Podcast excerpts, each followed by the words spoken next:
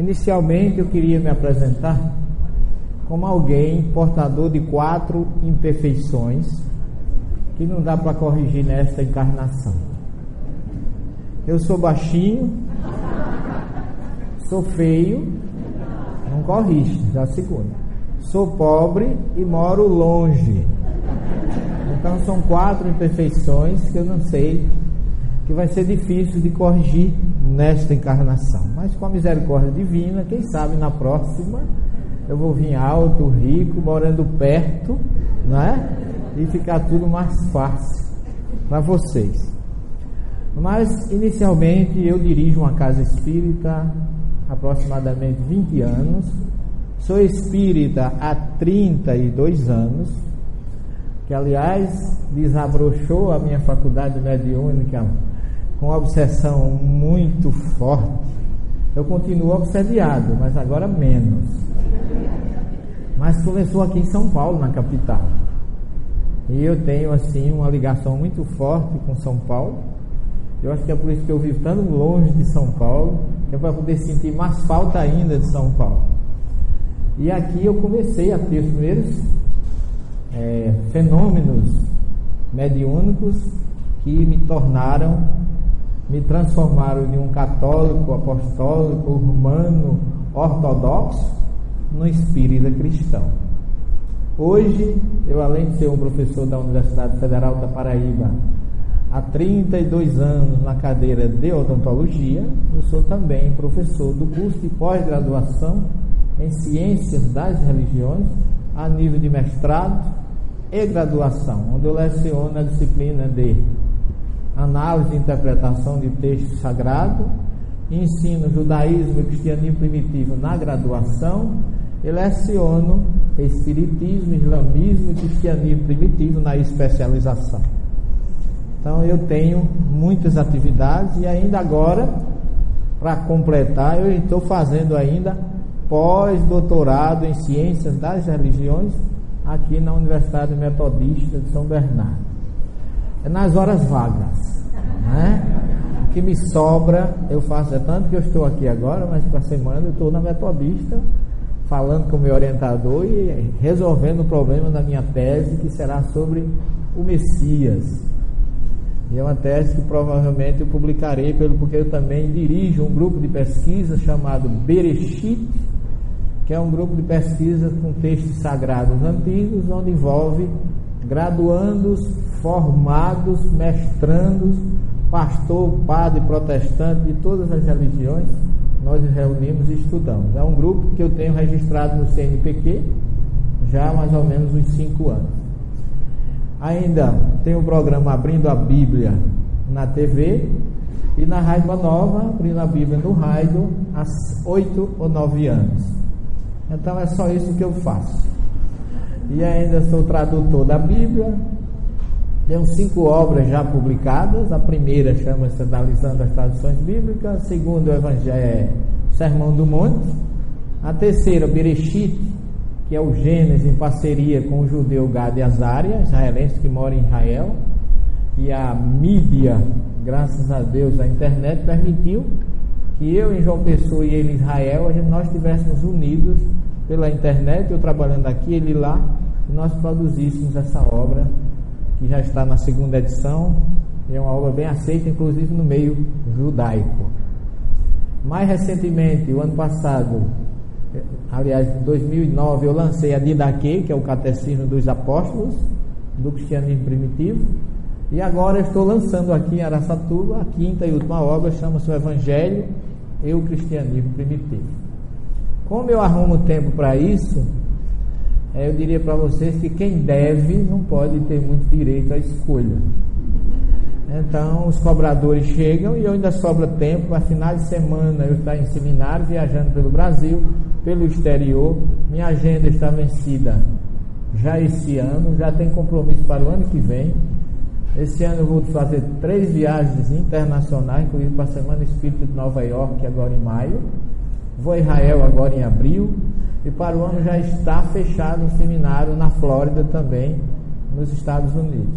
E pelo Brasil afora. Quer dizer, estou aqui por um esforço, um assédio Veja bem, assédio mesmo forte do Ricardinho, que faz uns cinco anos que ele me. Eu, eu chamo ele Ricardo Pernilongo. Você tange, ele sai, daqui a pouco ele volta. E nessas idas e vindas eu estou aqui. Vocês devem muito a ele por causa disso. E ele tem sido assim de uma dedicação que eu. É ele faz isso porque ele não me conhece. Se ele soubesse dos meus defeitos, ele não fazia tudo isso por mim. Mas eu, tô, eu estou aqui para conversar com vocês nessa tarde em dois blocos, exatamente sobre um trabalho de pesquisas, que é o nosso primeiro trabalho, que se chama Analisando as Tradições Bíblicas. Antes de mais nada, eu queria declarar a vocês que, como espírita, eu tive muita dificuldade de abraçar o espiritismo porque eu era mais biblista do que espírita. E como católico apostólico romano, para mim tudo que estava na Bíblia era importante, tudo fora da Bíblia não tinha valor. E diante disso, pela dor, eu não pude fugir da minha faculdade mediúnica que aflorou aos cinco anos e não parou mais. E nessa fase obsessiva eu tive que abraçar o Espiritismo mais pela dor do que qualquer outra coisa, porque espontaneamente eu não viria. Eu procurei o Espiritismo porque eu não achei saída na igreja. O meu vigário, na época em São Paulo, na Baronesa de Itu, ali em Genópolis, eu arrumei um apartamento na Martim Francisco que ficava perto da igreja para não perder a missa. Porque se eu perdesse a missa, eu já estava pecando. Imagine como eu era evoluído, graças a Deus. E quando eu procurei naquele momento difícil, de obsessão terrível, ouvindo vozes e espíritos querendo que eu me suicidasse, quer dizer, coisas assim terríveis, eu procurei o padre, e ele, não, não sei se era ele que estava mais obsediado do que eu, porque ele me disse que o meu problema era falta de fé. E eu digo, padre, realmente é falta de fé, mas eu continuo do mesmo jeito. Como é que o senhor faz para adquirir mais fé? Porque eu nunca fui alguém que dissesse assim, eu bebia, eu jogava, eu batia na mulher, aqueles depoimentos assim que a gente escuta. Eu toda a vida fui ortodoxo, praticante. Eu nunca fugi das minhas responsabilidades. Em qualquer religião, em qualquer profissão, eu sempre procurava ser autêntico. Então, o que é que estava me faltando? Que eu ia à missa, eu me confessava, e aí começou o meu drama, porque eu tive que procurar o Espiritismo, e de uma forma muito dolorosa, porque foi através da minha esposa que recebeu meu pai, então já desencarnado, que veio me trazer conforto. Foi um, uma turbulência mental muito forte para que eu vencesse tudo aquilo, sem eu saber como. Então, o Espiritismo para mim eu procurei como um lenitivo. Por quê? Porque eu fui ao médico, eu queria uma doença física para me curar como muita gente faz. E eu chegava no médico, ele me examinava, tava, me colocava no bom sentido, de cabeça para baixo, e não achava nada em mim. E aí ele disse, passou vale um 10. Alguém aqui já tomou vale um 10? Aquilo não é remédio, é coice de mula. É bateu, derrubou. Mas não fazia efeito em mim. É, o efeito era o inverso. Aí é que eu não dormia e de médico em médico, até que o médico, muito cientista, não achava doença em mim, aí fez aquela famosa pergunta: O senhor já foi naquele lugar?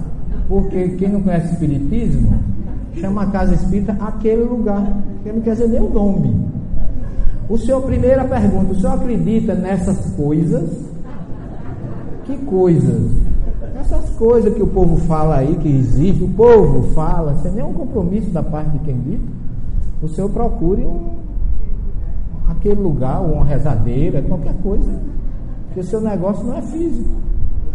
Mas, doutor, aí, aí os meus olhos, eu queria que ele dissesse assim: olha, o senhor está com um problema, porque o que eu sentia era algo que me sufocava. Eu chegava na, nos, nos nas salas da USP, no meu curso de mestrado, e a entidade chegava e dizia assim: saia, que se você não sair da sala, você não, não vou deixar você respirar. E me faltava o ar. Então eu rogava a Jesus e a Deus naquele momento que aquilo não acontecesse num dia de prova. Então o professor falava, eu não via, eu não me via bem, eu via por entre uma nuvem, e aí quando ele dizia assim, saia, eu ficava hipnotizado pela entidade e eu virava um robô, fazia o que ele queria. Então eu saía da sala, o professor podia estar falando do assunto maior que fosse, para mim aquilo já não via mais, eu saía, estava vagando feito um robô, e aquilo me perturbava muito, que eu tinha período de consciência e períodos de não lucidez. Isso me custou muito caro. Então, quando eu precisei procurar o Espiritismo, eu fui como alguém que vai para um lugar abominável. Não foi fácil. A questão é que, quando eu cheguei na casa espírita a primeira vez, que fazia quase uma semana que eu não dormia, eu nunca dormi tão bem. E aquilo começou a mexer comigo, porque ali dentro da casa espírita eu encontrei algo que eu não via na igreja, que eu não via em outras religiões, a caridade, o amor. Jesus, eu disse, fala Jesus aqui. E aqui não diz que é a casa de Satanás? E eu fiquei três anos espiritólico. A mistura de espírita com católico. Que eu ia para o centro na quinta-feira para poder dormir. Só que eu chegava lá e dizia, eu vou morrer. Agora, se é de eu morrer aqui fora, eu vou morrer lá dentro, porque pelo menos alguém me socorre. A sensação era essa. Mas domingo eu vou falar com o padre, para ele me ajudar. Eu chegava e dizia, padre, eu fui naquele lugar. Aí o pai dizia, onde foi, meu filho? Eu jovem aí, eu acho que ele até interpretava errado, né? Ele não entendia qual era o lugar, porque até eu era preconceituoso. Naquela casa que o povo fala com os espíritos, meu filho, não vá nesse lugar. Você está pecando. Olha que situação. Eu disse, padre, agora é o seguinte, eu venho para aqui, confesso com o mundo e não durmo. Agora lá eu vou pecar e eu durmo tão bem depois. Como é que a gente faz? Porque aí eu ficava. Quinta, eu pecava no centro. Aí, sábado e domingo, eu me limpar na igreja.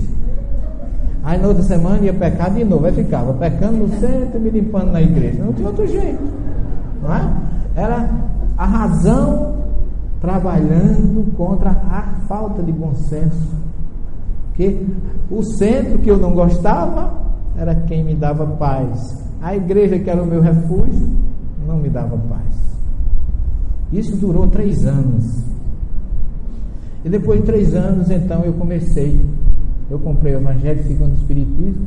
Comprei aqui na, na rua da Santa Casa Misericórdia, ali no bairro da Vila Buarque, São Paulo. E comecei a ler aquela obra e me encantei com ela. Por causa da exegese, das informações. E eu digo, isso não pode ser coisa do demônio. E aí uma, uma noite eu fiz uma prece, eu estava num momento de muita dificuldade, e eu disse, Jesus, se eu estiver no lugar errado, dá uma luz. Me ajuda. E eu nem merecia aquela resposta, porque foi uma coisa interessante. Eu abri o Evangelho e casualmente caiu no capítulo 9 do Evangelho de Marcos, versículo 38.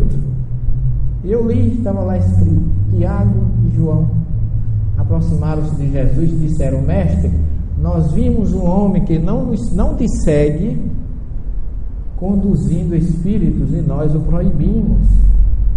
Ao que Jesus respondeu: Não devias ter proibido, porque quem é por mim não pode ser contra mim. Então, eu me emocionei na hora que eu, eu senti que, mesmo sem merecimento, eu tinha recebido a chave que eu queria. E aí, igreja hoje eu só vou se formatizado, formatura. Nunca mais fui à igreja. A partir daí, eu fui estudar, pesquisar, no bom sentido, comer as obras de Kardec. E foi ali que eu descobri com Emmanuel em A Caminho da Luz Falei que eu descobri com o espírito israelita, no início do Evangelho segundo o Espiritismo, que o Espiritismo não é a terceira revelação. Que o espírito israelita diz: Moisés iniciou, Jesus continuou, o Espiritismo arrematará. Emmanuel diz que cada revelação veio a seu tempo, compatível com a evolução daquele povo e com a necessidade que eles tinham. E aí, como seminarista, ex-seminarista, quase padre, queria fazer colégio Pio Brasileiro em Roma, uma dificuldade imensa. E hoje, agora, o ano passado, no mês de novembro, eu tive uma audiência com o cardeal Rafael Farina na biblioteca do Vaticano, uma hora e meia. Recebido por uma figura que é o diretor, presidente arquivista da biblioteca do Vaticano, que abriu as portas e disse: a hora que você quiser, qualquer artigo que você queira, na biblioteca do Vaticano sobre cristianismo primitivo, as portas estarão abertas. Então são conquistas que talvez nem como padre eu tivesse. E hoje, como espírita, como pesquisador, como fazendo parte de uma ciência espírita, como espírita e como pesquisador da academia, eu tenho essas portas abertas. Fui praticamente convidado a deixar o seminário porque era pobre, o que foi um grande choque para mim, porque mesmo assim eu não deixei aquela religião. Mas aí, quando eu abracei o Espiritismo, eu tinha que dar uma resposta a mim de por que eu era espírita à luz da Bíblia. Fui estudar hebraico, fui revisar meu grego e meu latim, e comecei a ler Bíblia por Bíblia, e cada um encontrava para o mesmo versículo um significado diferente. E encontrei Jerônimo dizendo que a verdade não pode existir em coisas que divergem. E se havia divergência nos textos traduzidos em português, por que as pessoas falavam que Bíblia condena o Espiritismo? A Bíblia e o Espiritismo se completam. Eu diria para vocês que o Espiritismo sem a Bíblia não teria base. A Bíblia o Evangelho sem o Espiritismo não tem a explicação necessária. Está lá na questão 627 do livro dos Espíritos. Quando Kardec pergunta ao Espírito da Verdade o porquê de Jesus ter trazido a lei e o Evangelho, qual era a função do Espiritismo?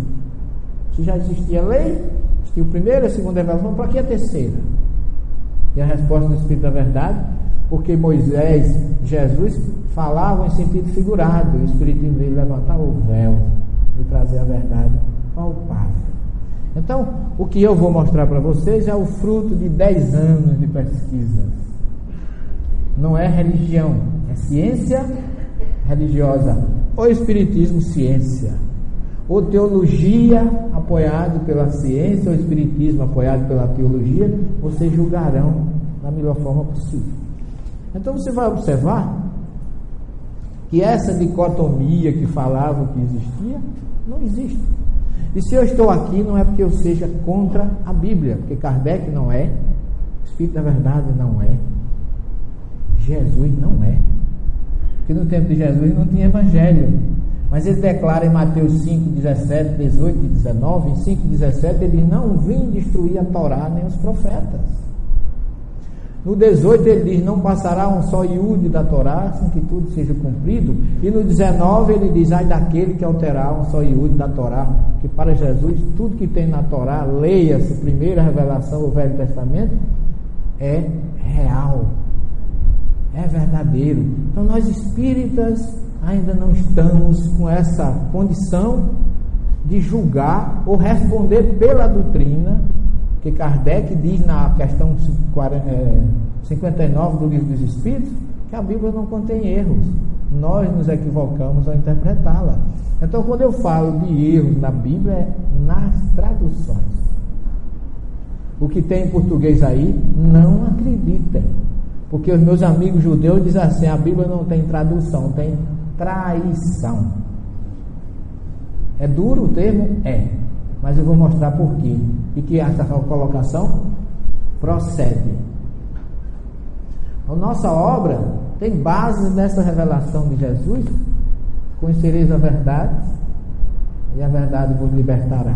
Quando eu fui falar, lançar meu livro lá em João Pessoa, na TV Tambaú, uma subsidiária do SBT, o programa chamava Tambaú Debate. E eu lancei esse livro quando o jornal estampou, os pastores caíram em cima para me derrubar. E Deus colocou no meu caminho um judeu. A espiritualidade trabalha bonitinho. Que foram a ele, porque essa minha obra é revisada por um judeu. Então, tudo isso tem uma base que eu desconhecia, porque eu fui fazer isso para mim, mas recebi ordem da espiritualidade que eu tinha que publicar. Não podia ficar com essas informações só para mim.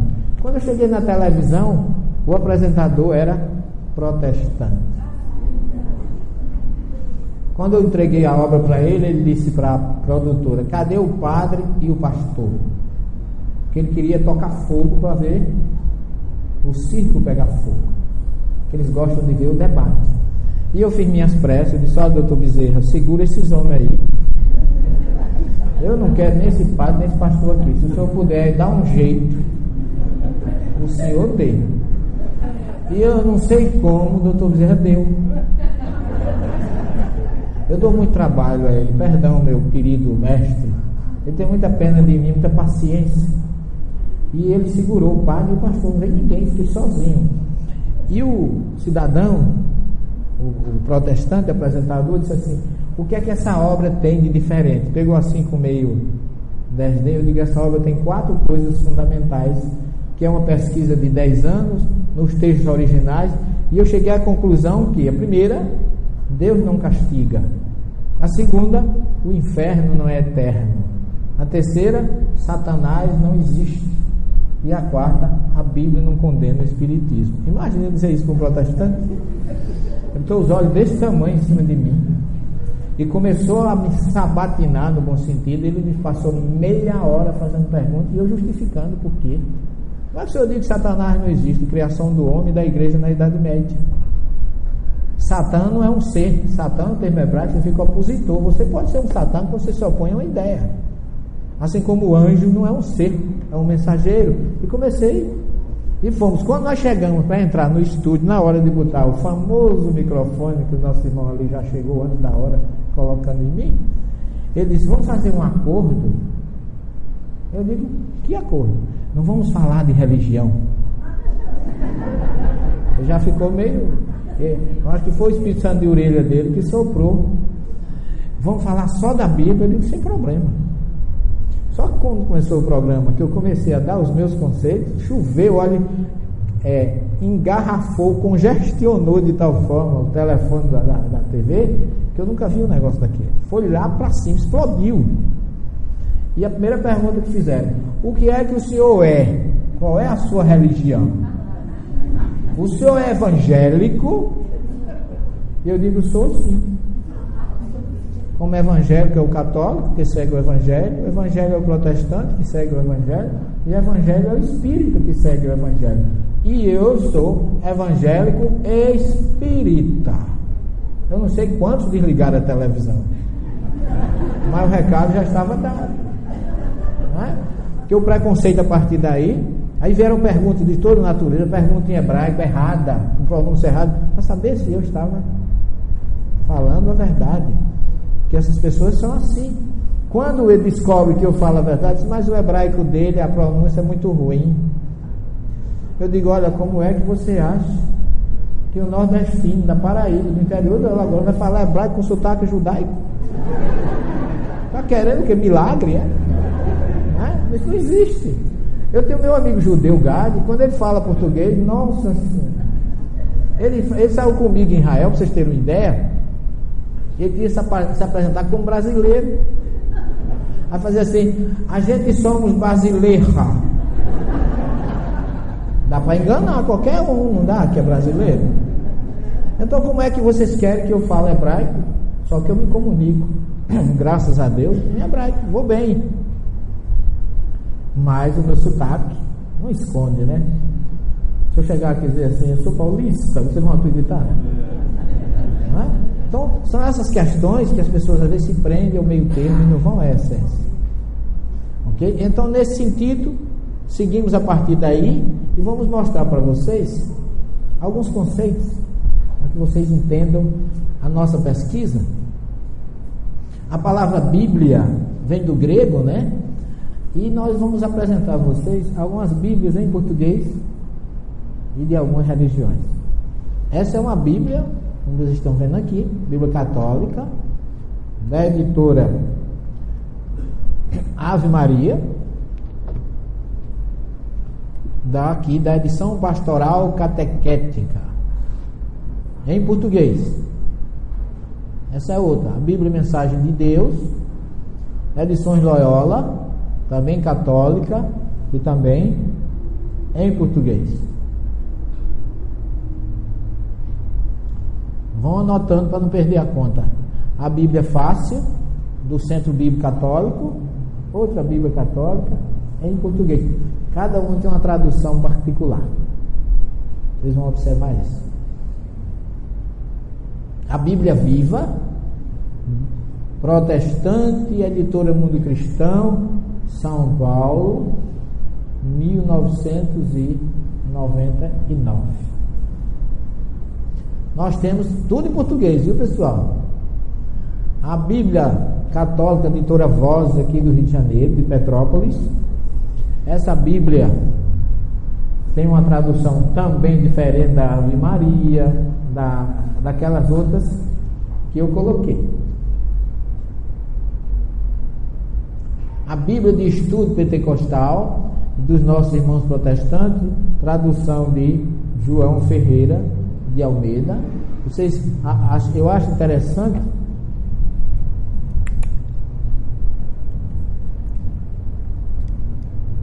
porque as traduções de João Ferreira de Almeida, elas são coerentes, não é a melhor. Mas tem alguma coerência, por exemplo, ela coloca ali Almeida, revista, aqui no, no o meu apontador está meio obsediado. Estou dando uns passos nele aqui, mas não estou conseguindo muita coisa. Deixa eu ver se eu consigo aqui. Com esse.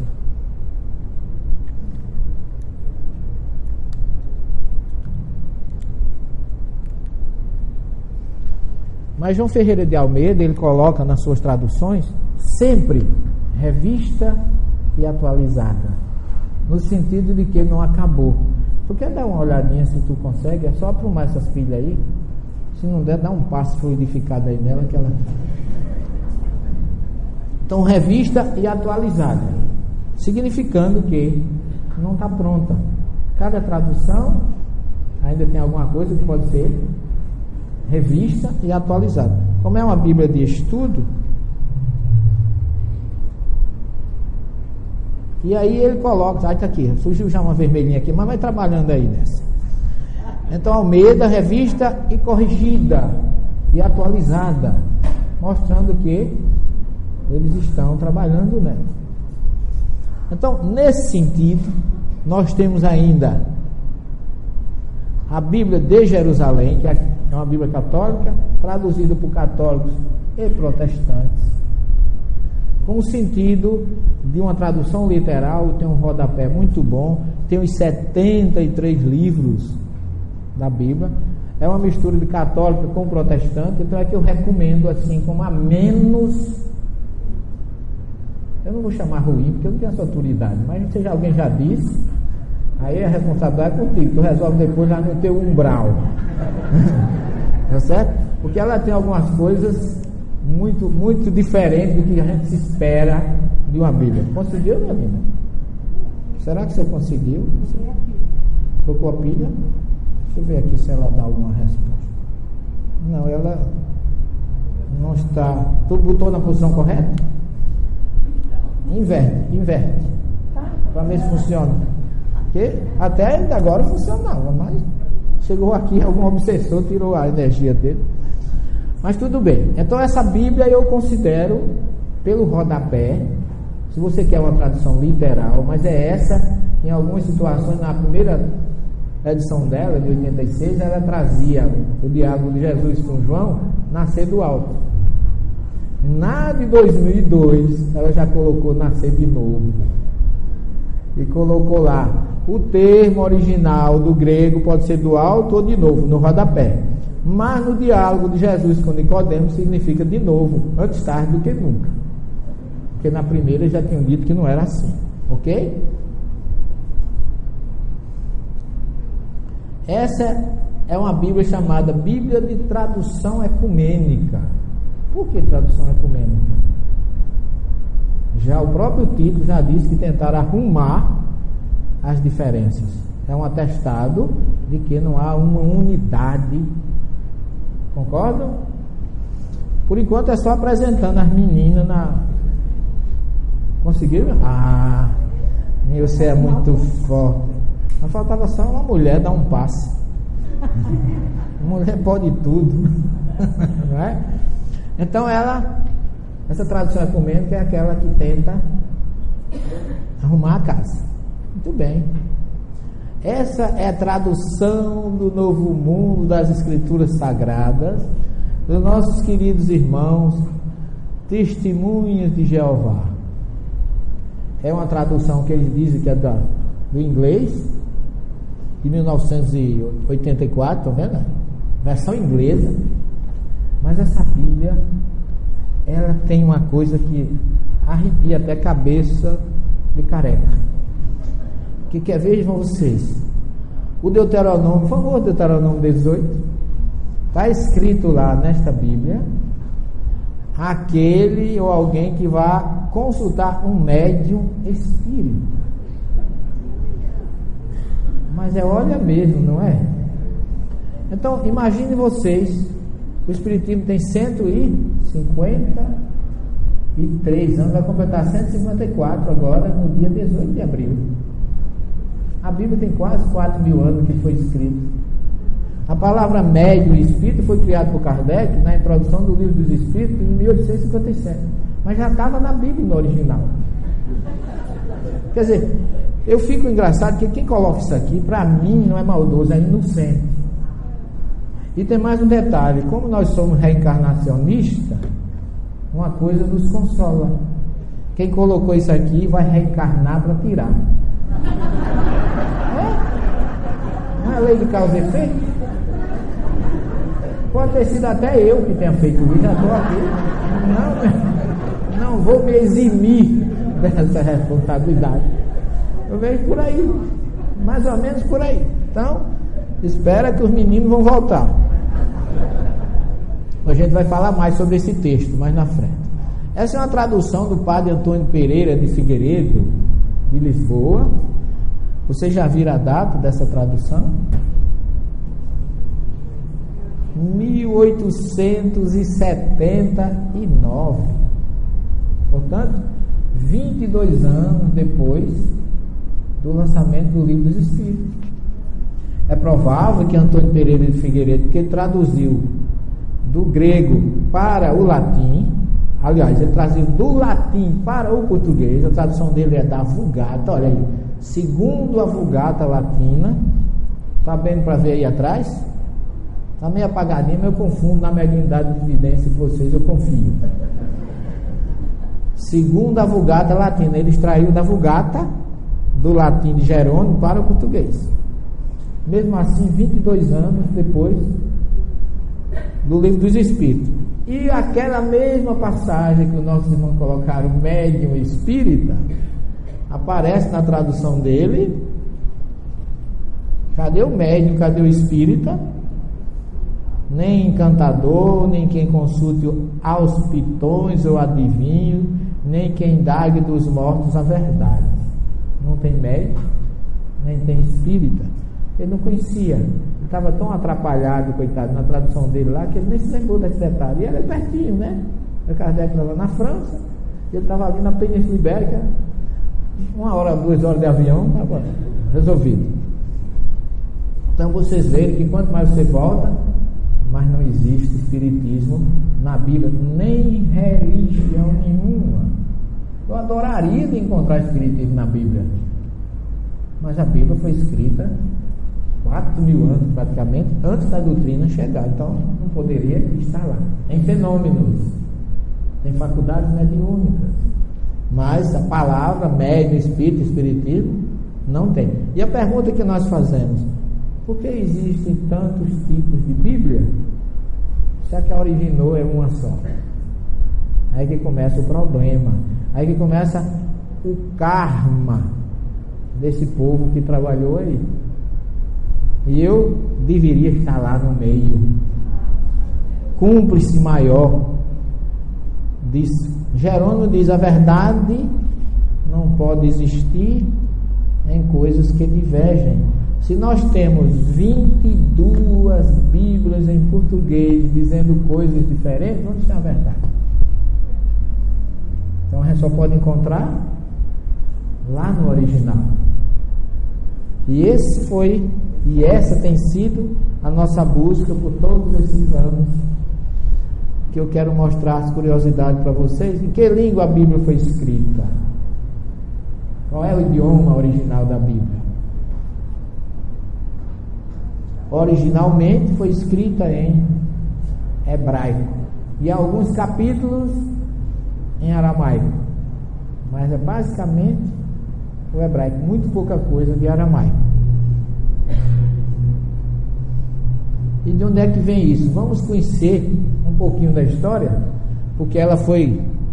Agora veja o nó, como a gente diz lá no Nordeste. Foi escrito em hebraico, depois traduzido para o grego, depois do grego para o latim, do latim para o francês, do francês para o inglês, do inglês para o espanhol, do espanhol para o português. O que é que chegou aqui? Passando por todas essas traduções e tendências religiosas, interpolações, etc, etc. Isso é só para nossa reflexão, ok? Então a, a, Bíblia, vamos falar um pouquinho de cada uma delas. Ela em hebraico se chama Utanar. A palavra é masculina, ela só é feminina em português, em latim e em grego. Em grego ela se chama a Septuaginta em latim, a Vulgata, mas em hebraico é Utanar. Nós vamos falar um pouquinho sobre cada um, para que vocês tenham uma ideia. Aí está um símbolo judaico que chama Magen Davi, ou escudo de Davi, ou estrela de Davi, que são esses dois deltas gregos superpostos. Quer dizer, um delta grego intercalado com outro delta grego formou uma estrela de seis pontas, que é a chamada símbolo de Davi. Isso é a capa do Tanar. Né? Eu tive a maior dificuldade do mundo para adquirir uma Bíblia em hebraico. Apelei até para os cabalistas a conseguir. Só que ano passado, quando eu estive em Israel, eu recebi uma visita da ministra do turismo, agradecendo por eu ter levado 90 pessoas, eu e o doutor Adão, e nos presenteou com uma Taná original em hebraico e autografado. E eu agradeci a ela em hebraico. Coisas da vida da aqueles sonhos que a gente tem de infância, mas que um dia você realiza. Para mim foi um dos maiores presentes que eu recebi. Muito bem, aqui está escrito Torá, Neviim e Ketuvim, que significa, pega o Tav da primeira letra de Torá, o Nun da de Neviim e o Kaf de Ketuvim e forma a palavra Tanar, que significa a revelação divina, que é a Torá, os profetas, que é o Neviim, e Ketuvim, os escritos. Então a palavra composta. Torá, que é a primeira, todo mundo traduz como.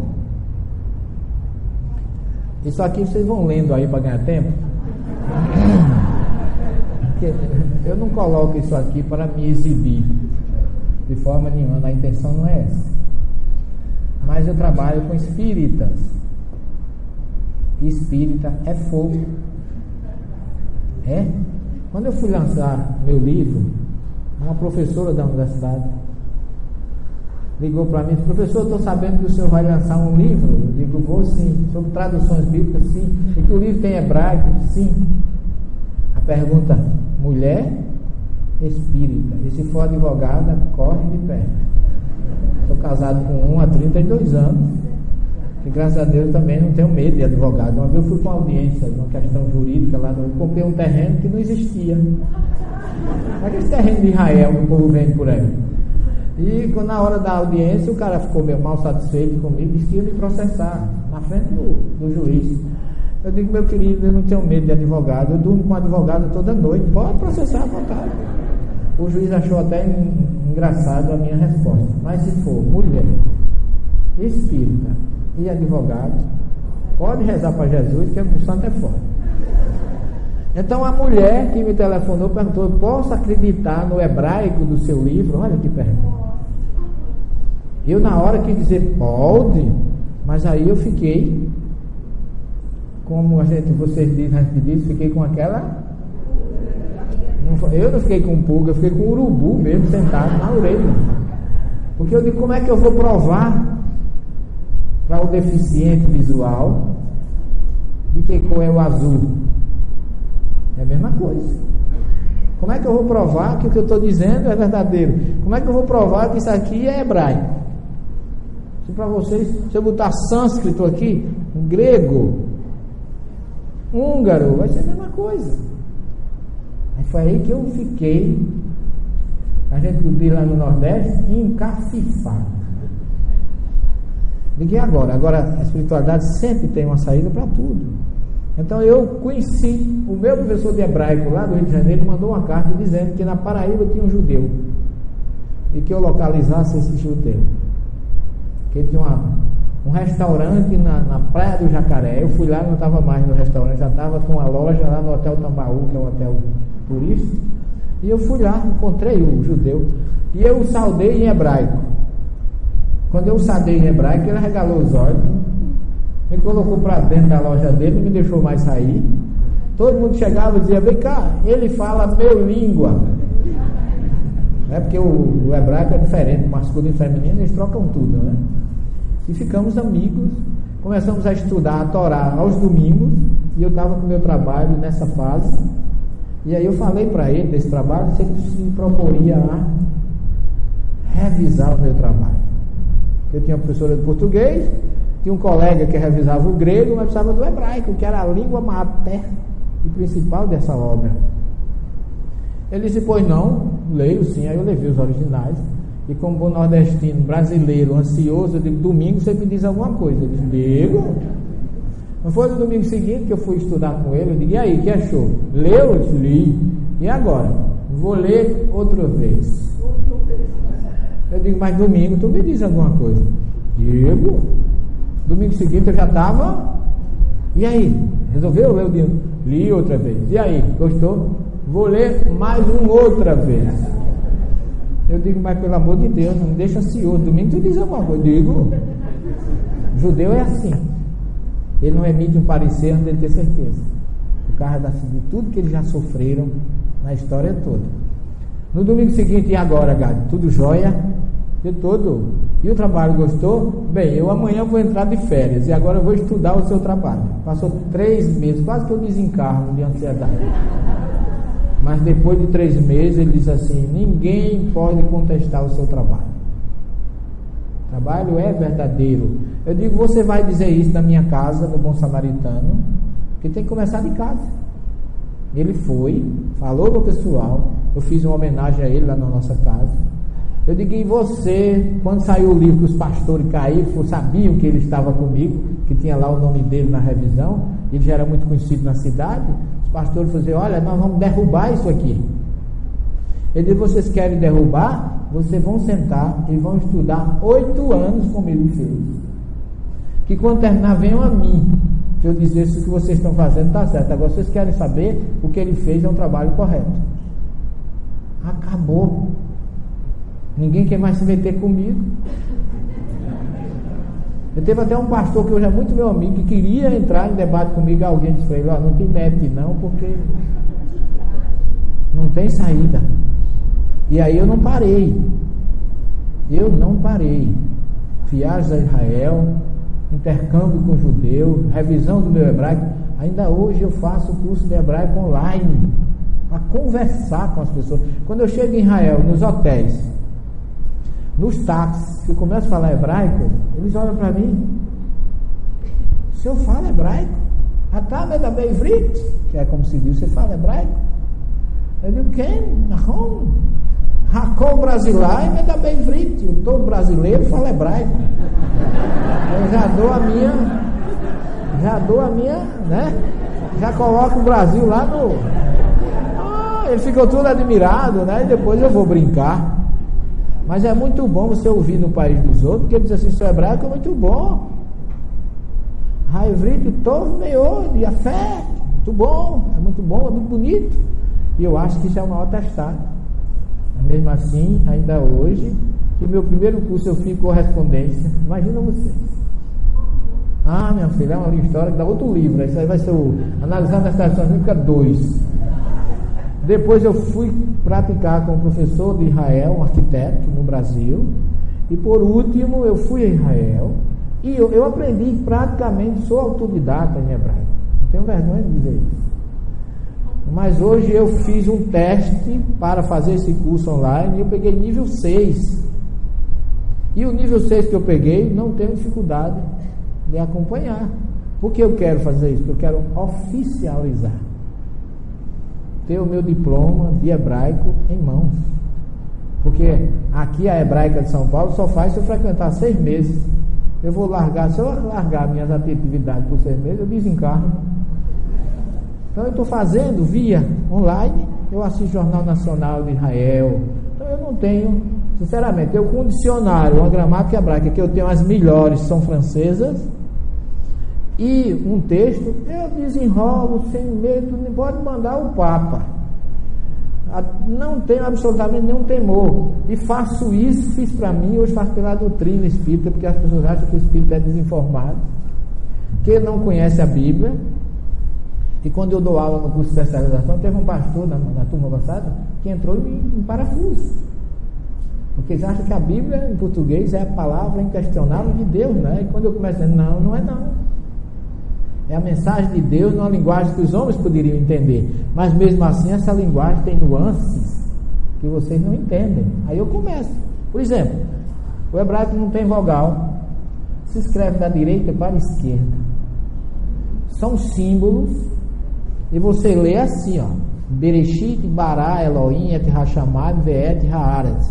Verhaaretz, Raitator, Vavor, Verrosher, Alpinei, Tirom, Verrua, Elohim, Merachefet Alpinei Hamaim. Entenderam? Vocês são gênios. Então, quando você coloca uma, uma, uma língua com esse som completamente diferente, um vocabulário alfabeto completamente diferente, hein? Não entendi. Sumiu meu sotaque? Aleluia. Vamos apelar, né? A divina providência aqui é grande. Mas eu quero mostrar a vocês. Quando se traduz isso aqui, que significa Bereshit, que é a primeira palavra da Bíblia, que é traduzido como no princípio, você coloca um significado geral, impreciso e imperfeito. Tá certo? Porque quando você diz assim, para você ter uma ideia, Beit em hebraico essa letra, como diz Emmanuel na obra Caminho da Luz, não é uma letra, é um código, é um símbolo. Então, Beit pode ser casa, universo, dinastia, família. Jesus da família de Davi. É o Beit.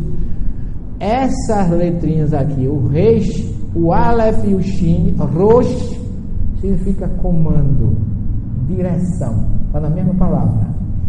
E a palavra Ishi, que é esse Aleph e esse Shin, significa homem.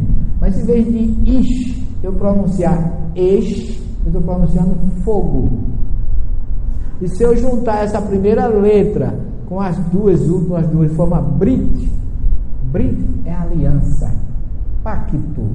Em outras palavras, essa letrinha, essa palavrinha aqui está significando que existiu uma época em que o universo foi criado sob a direção, comando de Deus, que formou uma aliança com o homem através do fogo. O fogo da saça ardente, da pirogenia dos dez mandamentos, o fogo do Monte Sinai que fumegava. Então há uma aliança entre Deus e o homem através do fogo, que já começa aqui. Na primeira palavra. Existem obras só sobre essa primeira palavra. Livros então, é fácil? Não é, mas também não é para chorar. Né? A gente vai devagarinho. E quando eu coloco isso para os pastores que colocam, no princípio criou Deus, aí eu mandei traduzir, como é que está a sua Bíblia? No princípio criou Deus os céus e a terra. Não é isso que tem no original. Bará é o único verbo da Bíblia que tem como sujeito Deus, que só Deus cria, mas não cria do nada, como a gente aprende no catecismo. Ele cria da sua emanação divina, que a doutrina espírita chama fluido cósmico universal. Porque o nada não pode criar nada. Então é isso que eu, minha cabeça dava nó quando eu era seminarista, quando as professoras diziam que Deus fez o mundo, quem fez o mundo? Deus. De que Deus fez o mundo? Do nada, não dá. Mas da emanação divina, que é o que diz fluido cósmico universal na doutrina, e a Kabbalah chama emanação divina. Então, essa emanação é, vamos chamar, o ectoplasma divino criou o planeta Terra. Agora não criou o verbo está aqui, bará.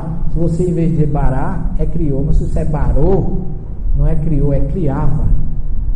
Que Moisés começa a dizer assim, no princípio, quando criava, porque Deus continua criando. Não tiver uma gota d'água, uma colher de terra, vai estar servida. É como se Deus tivesse dado o primeiro pontapé do princípio vital que está aqui no primeiro versículo. E ele continua ainda hoje criando indefinitivamente. E nós somos co-criadores com ele. Aí entra a natureza, respeito à vida, etc, etc, etc.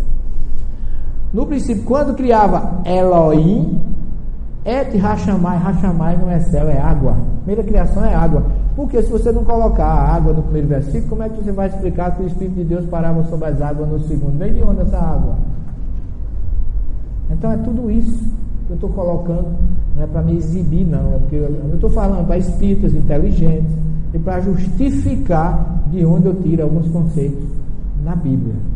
Isso eu falo para pastores, padres, e aí, alguns entram em parafuso, que eles começam a raciocinar que o que ele diz ali não é a expressão da verdade.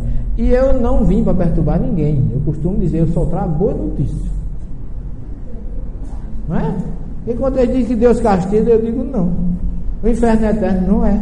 Que Davi diz não sei quantas vezes, Senhor, eu te louvo, porque tu me coloca minha alma no Sheol, de lá tu retiras, quer dizer, não fica lá eternamente. Quem chama de Sheol, a igreja chama de limbo, purgatório, nós chamamos de umbral, e vai por aí afora. Cada um tem o seu. Não é? Cada um vai para o seu. Aí as pessoas dizem assim, eu espírita, não vou passar no umbral. É só quem vai. É. Quem criou umbral? O que é que você entende por umbral? Não é um local onde a gente vai? Católico não vai porque não acredita, vai para o inferno ou para o purgatório. Protestante vai para o céu, vai para o inferno. Umbral só vou para quem? É? Agora a gente só quer ser Brastemp. Ninguém quer ser GE, FAET, máquina marrom, só quer ir lá para nas esferas superiores, mas trabalhe, viu? Trabalhe você vai. Então, tudo isso é um exemplo do quanto é difícil alguém pegar uma Bíblia em português e dizer categoricamente: aqui está a palavra infalível de Deus. É inocência dizer isso, com todo respeito, porque ninguém diz isso por mal, né? mas fica, como diz Kardec, na superficialidade dos conceitos, ficam rodeando Está lá na Gênesis, em torno de um versículo, querendo encontrar ali o que eles querem encontrar e não o que está. E nós espíritas não, a gente encontra o que está e traz para o presente. Que aí a doutrina vai ensinar e vai esclarecer aquilo que for obscuro. Mas essa Bíblia em hebraico, ela só viveu até o século III antes da nossa era que foi quando se produziu a Septuaginta, conhecida como tradução dos 70, no século III antes da nossa era, onde um rei, um raidoso, egípcio, fundador da biblioteca de Alexandria, chamado Ptolomeu Filadelfo II, que ele estava construindo a biblioteca de Alexandria, ela já tinha todos os livros importantes do mundo em grego. Faltava a Torá. Não tinha. E aí fez um documento chamado Cartas de Aristeia e enviou a Eleazar, que era o sumo sacerdote de Jerusalém, fazendo o quê? Pedindo que enviasse tradutores. E ele enviou 72 tradutores, 12 para cada tribo de Israel, 6 para cada tribo de Israel. 6 vezes 12, 72. São 12 tribos, 6 tradutores. Diz que o rei deu uma festa na ilha de Faros e isolou cada um desses tradutores numa sala e que eles levaram 72 dias e quando terminaram 72 traduções diferentes que não havia diferença nenhuma entre elas. Vocês acreditam nisso? A história diz que a diferença eram tantas que eles só entregaram uma, porque uma só não podia ter diferença. As outras 71 eles ignoraram. Mas a igreja considerou isso um milagre. Tudo igualzinho. Vocês acham que é possível um negócio desse? Nem Santo Antônio com gancho conseguia fazer um negócio desse. Não, não, não teria condições. Os rabinos, pelo contrário, eles dizem que no dia que a Torá foi traduzida para outro idioma, a terra se cobriu de trevas por três noites, que foi semelhante à construção do bezerro de ouro no Monte Sinai. Foi um sacrilégio que a Bíblia perdeu, o mundo perdeu com isso. Foi um luto, porque a Torá, em sua essência, como bem diz Emmanuel, não pode ser entendida literalmente, nem traduzida. Por quê? Porque eles traduziram do hebraico para o grego. Deixa eu dar uns exemplos para vocês. O hebraico tem 22 letras. Desde o Aleph, que é essa daqui, até o Tav, que é a última letra. O Aleph ao Tav. Cada letra tem um valor numérico. Ok? Cada um, o Aleph vale 1, um, o Beit vale 2, o Gimel vale 3, o, o, o Dalet vale 4, o Rei 5, o Vav 6, o Zain 7, o Reit 8, o Tav 9, o Yud 10 e vai por aí fora. Daí porque você pode juntar palavras em hebraico com valores numéricos que se equivalem. Vocês terem uma ideia, a serpente do, do Gênesis, Nahash, tem o mesmo valor numérico da palavra Hamashia, que é Jesus. Então a serpente, que todo mundo tem como uma coisa danosa, é a consciência messiânica entrando em nossas vidas, o livre-arbítrio, pela escolha do certo e do errado. É Jesus já no capítulo 3 do livro do Gênesis. E tem espírito, já ouvi alguns aqui no, no sul e sudeste, não sei se são inteligentes, mas lá para cima, nordeste e norte, já ouvi algum espírito dizer a Bíblia só vale o Novo Testamento. O velho é história, guerra e papapá. Eu digo, leia Kardec, leia Jesus, ele é o Espírito de verdade. Se o Velho Testamento não funcionasse, o Espírito da Verdade não mandava ler os Salmos e o Eclesiastes. Kardec não citaria como primeiro capítulo do Evangelho segundo o Espiritismo, não vim destruir a lei, falando dos dez mandamentos, honrar pai e mãe, é um capítulo do Novo Testamento, do Evangelho segundo o Espiritismo. No capítulo Nascer de Novo, ele fala de Samuel, oh, Jó e Isaías, como citação do Velho Testamento. Jesus disse que não veio destruir a Torá. Se Jesus, Kardec, o Espírito de Verdade, valoriza o Velho Testamento, se Emmanuel diz que são clarões de luz em nossas vidas, que apesar do seu aspecto esfingético, representa luzes para a humanidade. Se você não entende ou não gosta, eu respeito, mas não use a doutrina para dizer que o Espiritismo não valoriza o Velho Testamento, que na verdade não é velho coisíssima nenhuma. Kardec não chama de velho, chama de primeira revelação. Então, enquanto o, hebraico não tem vogal, o grego tem sete. O hebraico é uma língua semítica, o grego pertence à família das indo-europeia. O hebraico se lê da direita para a esquerda, o grego da esquerda para a direita. E aí vai. E, e, transferir um texto do hebraico para o grego é muito difícil, porque o grego tem declinações. Genitivo, dativo, neutro. E é uma língua chata de se, de se entender, porque a sua gramática é muito difícil. O hebraico é pobre em vocabulário e a gramática facílima, porque o verbo só tem três tempos. presente, passado e futuro. Eu trabalho, eu trabalharei, eu trabalhei, acabou a conversa. E vai por aí afora. Então, são, são conceitos que o texto original, aqui você tem a Septuaginta, traduzida ao grego, já mudou o nome, enquanto o hebraico chama Bereshit, o grego chama Gênesis. Então o hebraico se, se fixa na primeira palavra, o grego já mudou o nome de todos os livros.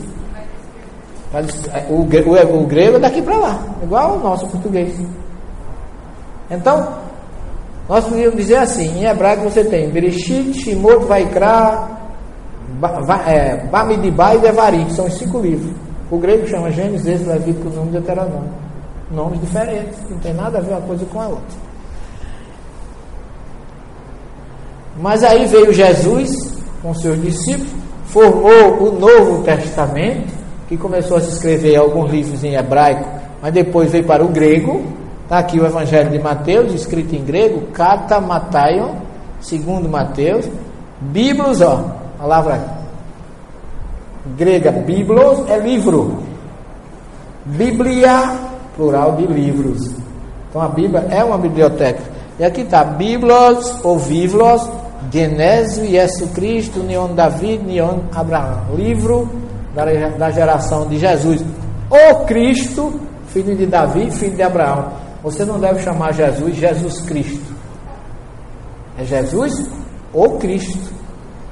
Seria a mesma coisa, a gente no Nordeste chama Severino Ubil. É, não é assim, velho? Então seria a mesma coisa chamar Jesus Cristo Severino Bio. Oi, Severino Bio, tudo bem? É uma redundância. Bio é o adjetivo que substitui o nome.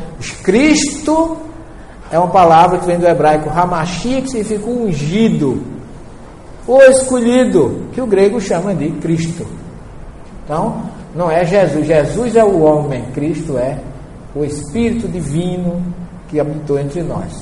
Ok? E que continua ainda conosco. Mas o que acontece? Quando surge a primazia do bispado de Roma sobre o mundo, o bispado passou a papado, o Papa Damaso chamou seu secretário, chamava-se Jerônimos, que conhecia hebraico, grego tinha o Velho Testamento em grego, o Novo Testamento em grego, mas não tinha os dois juntos. Então ele disse, você vai juntar os dois, formar um só livro, vai chamar a Vulgata, em latim, que Vulgata é um termo latim, significa adivulgada, para que todos tenham acesso. Mas Jerônimo sentiu o peso da responsabilidade, porque havia diferença dos textos hebraico, grego e latim. Ele faz uma carta ao Papa dizendo: Da velha obra, quereis que eu faça uma obra nova. O que pensarão aqueles que conhecem os textos velhos quando vir o texto novo. Com certeza me chamarão de sacrílego.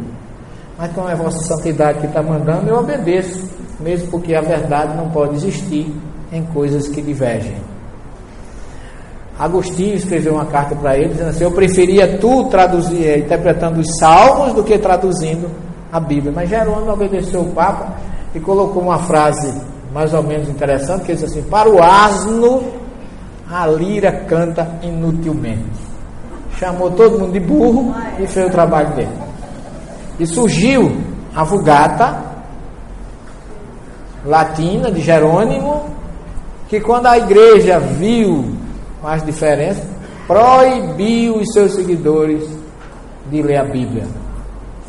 E aí surgiu um período em que era totalmente proibido. Na Inquisição, se alguém fosse pego com uma Bíblia, era punido o pároco que deu a Bíblia era punido, a livraria que vendeu era queimada. Quem mudou essa história? Nós temos protestantes, mas aí eles escancharam demais. Então, leia a Bíblia, em porta de bodega, em porta de ônibus. E aí, graças aos protestantes, a gente consegue ler a Bíblia hoje. Mas também os nossos queridos irmãos, às vezes vocês exageram um bocado, né? Coloca cada palavra, né? Propriedade de Jesus num Fusquinha 66, todo enferrujado. Mas que é que Jesus quer aquela coisa, né? Então bota, é, quando Deus quer é assim. Esses termos que eu, que eu chamo descer ao nível material, uma coisa que é espiritual, né? E a gente tem que respeitar, mas não, eu respeito. mas não entendo e não aceito. Eu acho que é sacrilégio. Não leiam o Êxodo 20. Não use o nome de Deus em vão. Ok? Está aqui a, a vulgata latina, eu que fui sacristão, eu, eu sei a missa toda em latim, porque a igreja, para que ninguém entendesse, estou a missa em latim, o padre de costa para o povo. As pessoas iam para a missa, não entendiam nada, iam rezar um texto e arrumar namorada. Meu pai conheceu minha mãe na igreja. E olha eu aqui dando conferência para vocês. E lá em casa, olha, não foi brincadeira não, foram 27 dois times de futebol, reserva, massagista, dava para fazer Flamengo e Corinthians numa boa, onde quisesse. Família era. É, uma, é outra história, é outro seminário sobre a convivência familiar. Foi minha primeira sociedade, e grande sociedade. Então você tem três tipos de Bíblias básicas, né? a Bíblia hebraica com 24 livros, a grega com 39 e a Vulgata com 73. Sim, minha linda, vou já dar um intervalozinho para a gente concluir na segunda parte. Vou só fechar isso aqui, tá certo? Então, qual é a diferença da Bíblia católica para protestante? A protestante tem sete livros a menos. São 66 livros, então 39 do Velho Testamento com 27 do Novo, dá 66.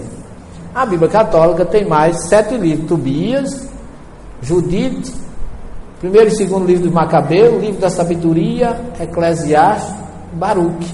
São dois, dois, quatro, três, sete. Por que é que esses livros estão na católica e não estão na protestante? Porque eles vieram depois, são considerados deuterocanônicos ou apócrifos e Lutero não aceitou. A princípio ele aceitou, depois ele retirou. Mas você não precisa decorar os sete. Você quer saber se a Bíblia é católica ou é protestante? Mas tem um e dois de Macabeu aqui, minha linda. Sua matemática está excelente, mas você não olhou ali. Eu... Parabéns. Então, se você quer saber qual é uma Bíblia católica protestante, decore que a católica tem o livro dos Macabeus, que é a história mais conhecida.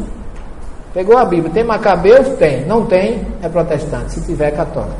Precisa decorar os sete nomes, tá certo? E o que é a consequência disso? Os católicos lá no livro de Macabeus, ajuda Macabeus, quando chega em Jerusalém, orando pelos soldados mortos para a reconquista da cidade. Ou seja, Judas introduziu a oração pelos mortos.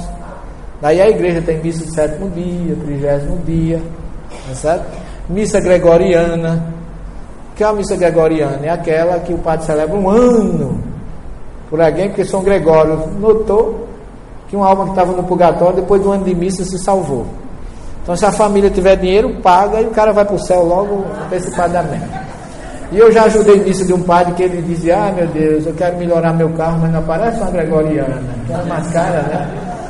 Então, essa característica dá aos católicos a oração pelos mortos, os protestantes, como não tem, não reza pelos mortos, que fica dormindo esperando a ressurreição que é outra coisa. Ai meu Deus, que eu gostaria tanto de acreditar. É? Mas racionalmente, nem biblicamente existe essa característica. Bem, ficamos aqui na diferença entre a Bíblia católica e a Bíblia protestante. Vou tentar resumir, nós temos uma hora ainda para falar. E se sobrar algum tempinho, a gente dá abre para alguma dúvida, tá certo? Eu com os grilos que eu estou colocando na cabeça de vocês, né, deve ter muita dúvida, muita coisa a esclarecer. Mas não tiver, vocês vão ter que se contentar com. Eu fiz um seminário lá na, no, no encontro de jovens no carnaval e tinha gente de todas as religiões. E a minha conferência foi a mais assistida pelos jovens protestantes, porque era sobre a Bíblia. Só que eles pensavam que era Bíblia e Espiritismo. Que a gente bota só o primeiro título e o resto vem por acréscimo. Quando terminou, tinha uns cinco ou seis recolhidos para eu ajeitar a cabeça, que estava tudo tinha dado nó no juízo dos pobrezinhos, mas faz parte, né? Eu espero não deixar vocês também assim. Depois Ricardo vai atrás de mim para arrumar a cabeça de alguém aí, eu acho que não vai ser necessário. Mas vamos lá. Aqui começa o drama das traduções. Essa é uma tradução da Bíblia. João Ferreira de Almeida, estão vendo aqui? Tradução do versículo 5,18 do Evangelho de Mateus. Ele coloca aqui: Porque em verdade vos digo que até que o céu e a terra passem, nem um jota ou um tio se omitirá da lei, sem que tudo seja cumprido. E eu fico observando, quando as pessoas vão fazer uma tradução, às vezes se entusiasmam tanto que se esquece de detalhes importantíssimos. Jesus nunca pode ter dito isso, porque Jesus falava hebraico. E no hebraico não existe nem J nem tio. Não pode ter dito isso, não é? Jesus se referiu à menor letra do alfabeto hebraico.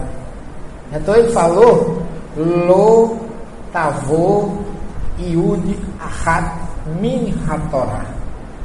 Em outras palavras, não passará um só iude da Torá sem que tudo seja cumprido. Então Jesus falava hebraico e não grego. Aí o cara coloca no grego. Aí quando vem em português já coloca o J e o tio que não existem. É mesmo o tio em inglês. Não existe tio em inglês, né? Nem em espanhol. Então, a mesma coisa, no hebraico também não tem. E muito menos J. E daí as traduções tudo errada. Isaí, por exemplo, o pai de Davi, é traduzido como Jessé. Não existe J. Não é Jesus, é Yeshua. E vai por aí afora. O mais certo seria Jesus e não Jesus. Então são vícios dos tradutores.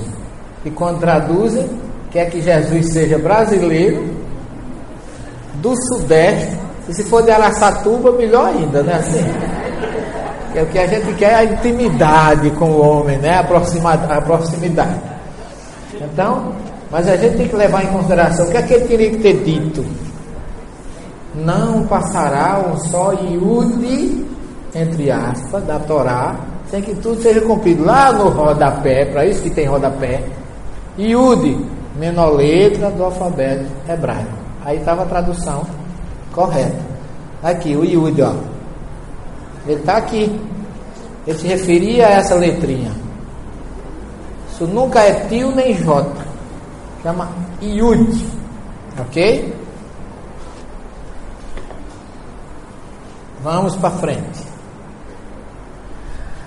Um domingo pela manhã eu ia para a praia, há uns 10 anos atrás.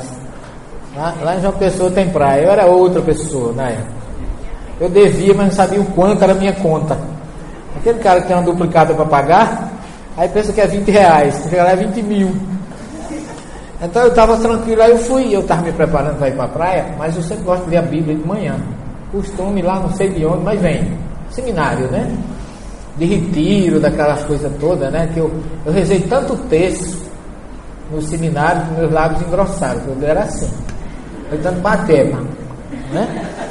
Então eu estou lá lendo minha Bíblia e está lá escrito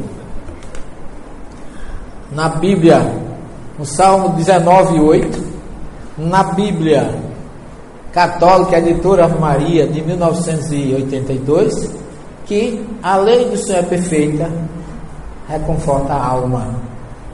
Aí eu tive a curiosidade de olhar esse mesmo salmo na outra Bíblia. Aí eu fui ver a Bíblia de Pentecostal. A lei do Senhor é perfeita e refrigera a alma. Aí eu perguntei: reconforta ou refrigera?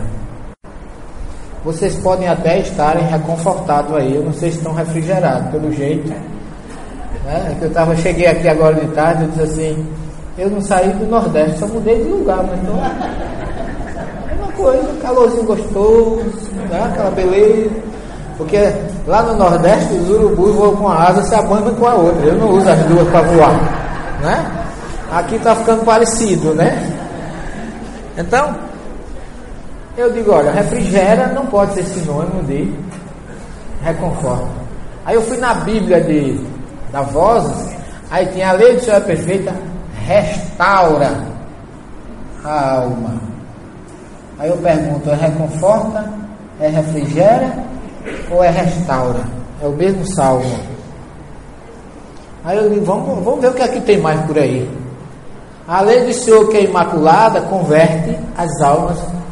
Antônio Pereira de Figueiredo, traduzido da Vulgata, latina, É restaura, é reconforta, é refrigera ou é converte?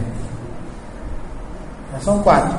Convertere em latim significa voltar. Então não, não puseram voltar, puseram a palavra converter para o português direto, que não tem nada a ver uma coisa com a outra. Latim converter é uma coisa, português converter é voltar. Então, já já tem quantos sinônimos? Cinco. Não é? Mas não acabou não. A lei do Senhor é perfeita, ela devolve a alma às forças perdidas. Bíblia Viva, editora Mundo Cristão. Reconforta, refrigera, restaura, converte e devolve a força perdida para o mesmo salmo. Complicado, né? Vamos ver se a gente acha uma luz no túnel. Vamos ver aqui. A lei do Senhor é perfeita, devolve a respiração. Parece coisa de pneumologista. Então, a Bíblia do Peregrino, São Paulo, dormiu. A bola está com vocês. Reconforta, refrigera, restaura, converte, devolve a força perdida ou devolve a respiração. Ficamos com quem? É o mesmo salmo, só muda a tradução. Ô gente, não, não acabou não. Não acabou não. Tem alguma coisa aqui que não está batendo.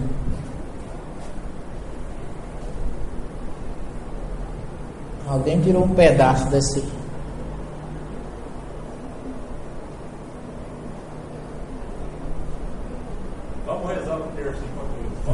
Não, não precisa. Não precisa de texto, não, viu?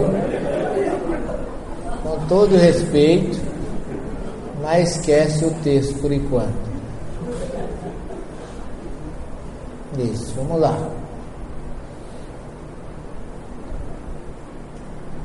Estamos chegando.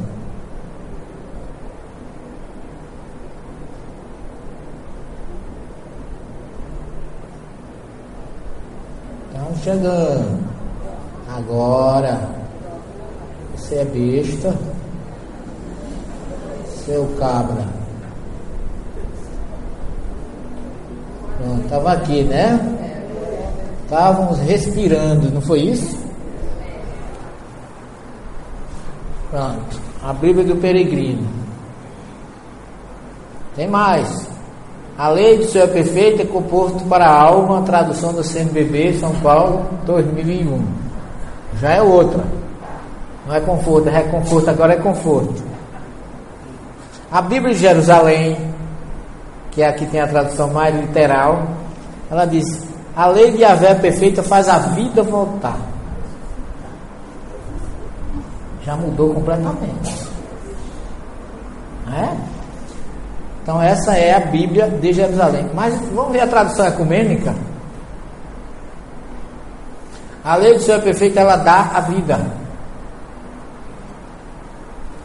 Resumindo, rodei, rodei, rodei, não achei duas iguais. Só sobrou uma saída. E para o original. Vamos lá, no hebraico, o que é que tem?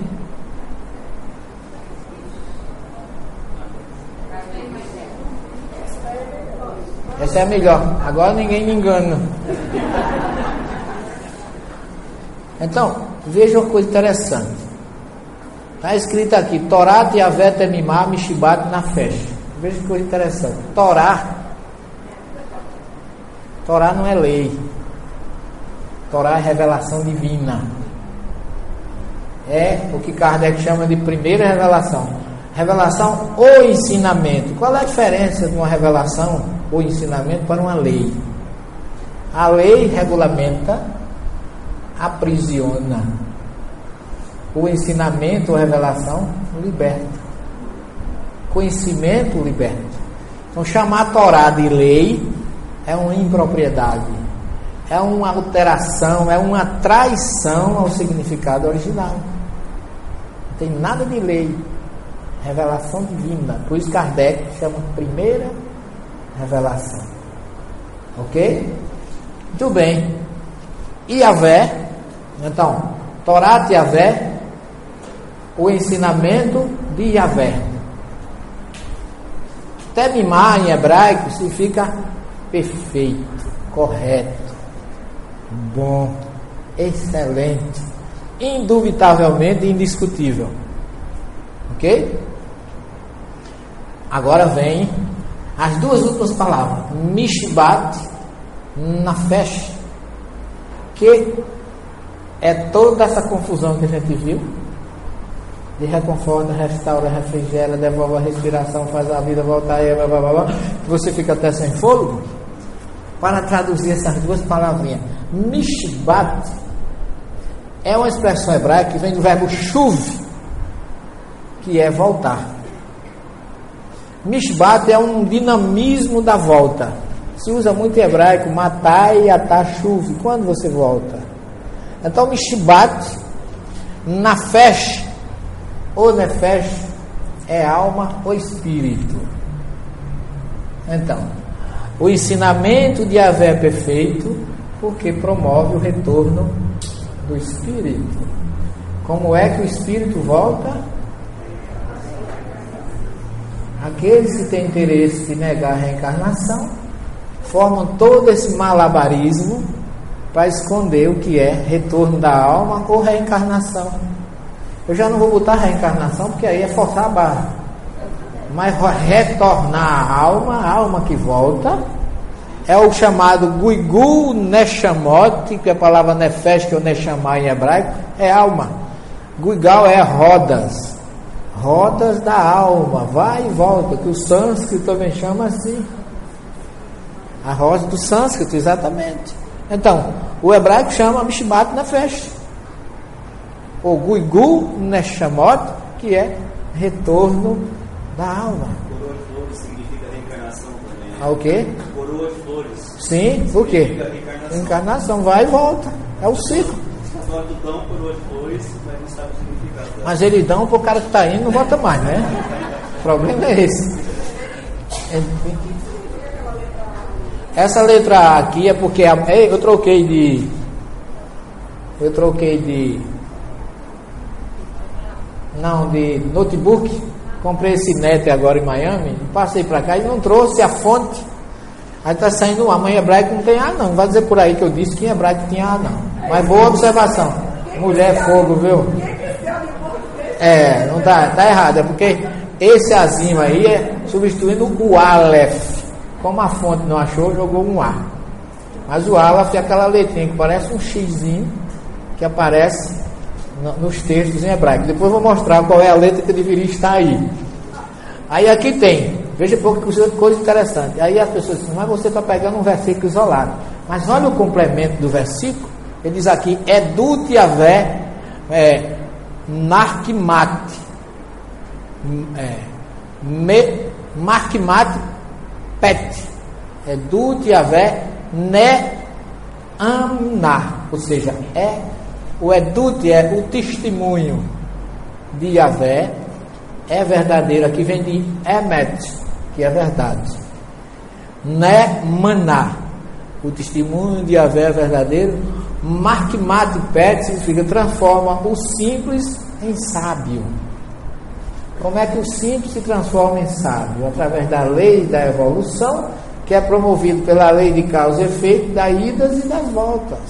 Então, como fosse um complemento de que esse retorno da alma é um testemunho verdadeiro de Deus que transforma aquele que é simples em sábio, só que através da lei do progresso que precisa da reencarnação para efetuar essa lei divina que é a lei de causa e efeito. Ok? Mas bem observado, Vera, ali não é A não, viu? Então vamos ver aqui, gente, o que é que diz o termo original, que vocês não vão achar em nenhuma Bíblia em português. O ensinamento de Yahvé é perfeito, faz o espírito voltar. Testemunho de Yahvé é verdadeiro, transforma o simples em sábio. É o que diz o texto original que vocês acabaram de ver. Acreditar em quem? Né? Então, eu não estou aqui para destruir absolutamente nada. Mas eu estou para mostrar a vocês o que pode acontecer numa tradução. Não estou julgando a intenção do tradutor, mas a crença do tradutor tem influência no texto que se vai traduzir. Mesmo porque esconder reencarnação no Velho Testamento é um crime, porque o judeu é reencarnacionista. Quando eu comecei a estudar hebraico, meu professor falou que eu era protestante, porque ele pensou, não sabia que eu era espírita. Eu digo, não sou protestante, eu sou espírita, sou reencarnacionista. Esse daí eu também sou. Tomei um susto, eu não conhecia tão bem ainda. Eu digo, mas o senhor é reencarnacionista? O senhor acredita na reencarnação? A resposta dele foi fantástica. Ele disse: quem precisa acreditar é você, eu tenho absoluta certeza. Eu digo, mas porque vocês não ajudam a gente? A gente só a gente que fica do lado de lá, do ocidente, dizendo que tem, dizendo que não tem. Eu disse, dá uma forcinha, ele brincou, ele disse, olha, nós acreditamos, aceitamos a reencarnação porque ela está na Torá. E o que está na Torá não precisa discutir. É assim que eles veem as questões. Vocês ainda trabalham divulgando, porque vocês ainda estão 100% de certeza que vocês tiveram, por favor, ignorar isso aí. É interessante, né? A questão é convicção plena do que está falando. Salmo 19, 8. Essa é a palavra hebraica para espírito. Ruach. Olha aqui, é um sopro, um hálito. Ruach. O R primeiro, o resh, vai para a ponta da língua. Esse ret vai para o fundo da garganta, como fosse um cão rosnando. Ruach. Ok? Aí como ele diz assim, ver o Ruach Ha-Elohim Merafeshet Al Pinei Hamai. E o Espírito de Deus pairava sobre a face das águas. E aqui é o texto do Gênesis 2,7 que está escrito aqui. Vai ser Yahvé Elohim et ha-adam Afar min ha-adamah Ve bapaiv Be Neshamat Raim e soprou em suas narinas um sopro de vidas. Palavra vida em hebraico não tem singular. Então nós já somos criados para a múltipla existência. E o homem se tornou Neshamat Raim, e aí vem a complementação do texto Vai Rihadam Lenefesh Rayá. E o homem se tornou alma vivente. Questão 134 do livro dos Espíritos, que é a alma o espírito encarnado. Então Moisés e Kardec estão no Espírito da Verdade, estão lado a lado. A Bíblia e o Espiritismo se encontram mais especificamente aí nesse texto. E formou Deus o homem, pó da terra, ele sufou em suas narinas um sopro de vidas e o homem se tornou alma vivente. Pura reencarnação no Gênesis 2,7. A Bíblia condena o Espiritismo, eu coloquei por colocar, mas pelo jeitão a gente vai desconcluir que não, né? mas não é, não é só dizer não, tem que mostrar por quê. Porque com espírita já é assim, imagine com não espírita. A gente tem que matar a cobra e mostrar a cobra morta. Porque se mostrar o pau que ela não vai acreditar, não, não matou cobra nenhuma, não. Não matei daqui melado de sangue nessa conversa, não. Mata a cobra, mostra a cobra morta, acabou a discussão, é não?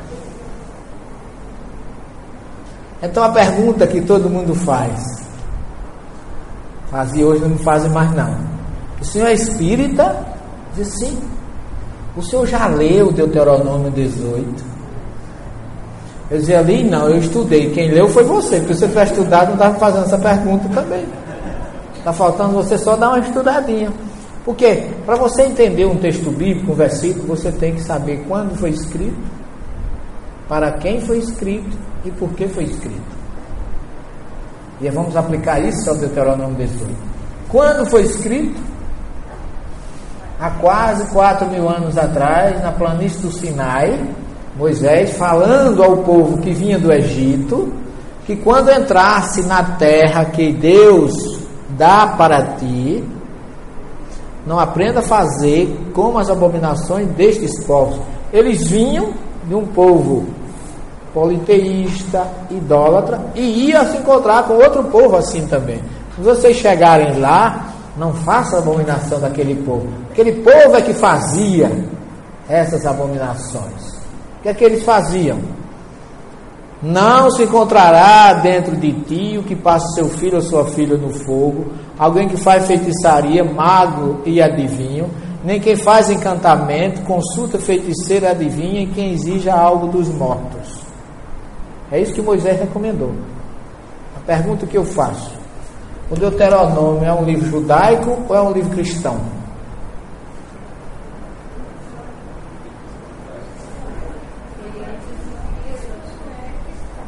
Não é cristão, é judaico. E sendo o Espiritismo uma doutrina cristã, como é que o judaísmo, Deuteronômio, vai reger uma doutrina cristã? Essa recomendação que Moisés fez para o povo hebreu há quatro mil anos, eu pergunto, o que é que nós espíritas temos a ver com isso? Falou nada para gente. Primeira colocação. Não, mas vocês falam com os mortos. Engano seu, meu filho. Vocês procuram contato com. Nunca procurei. Sou espírita há 32 anos e médium, não vou dizer não, porque vocês vão começar a fazer conta. Mas com 5 anos de idade eu comecei a ver espírito sem chamar, nunca eu não sabia nem o que era aquilo. Quem vai responder se existe alguma culpa pelo fato de eu ver entidade com 5 anos de idade? E até hoje eu nunca chamei nenhum, não preciso nem chamar. Eles vêm sem eu chamar, e às vezes vêm perturbar, vêm pedir ajuda. E não tem nada a ver uma coisa com a outra. E eu digo mais, e quando eles chegam para nos procurar, eles estão tão vivos que se a gente disser que ele está morto, ele morre de novo de susto. Porque quando chegam na casa espírita, eles vêm se queixando que está sofrendo disso, sofrendo daquilo, como se estivesse em pleno vigor e vida.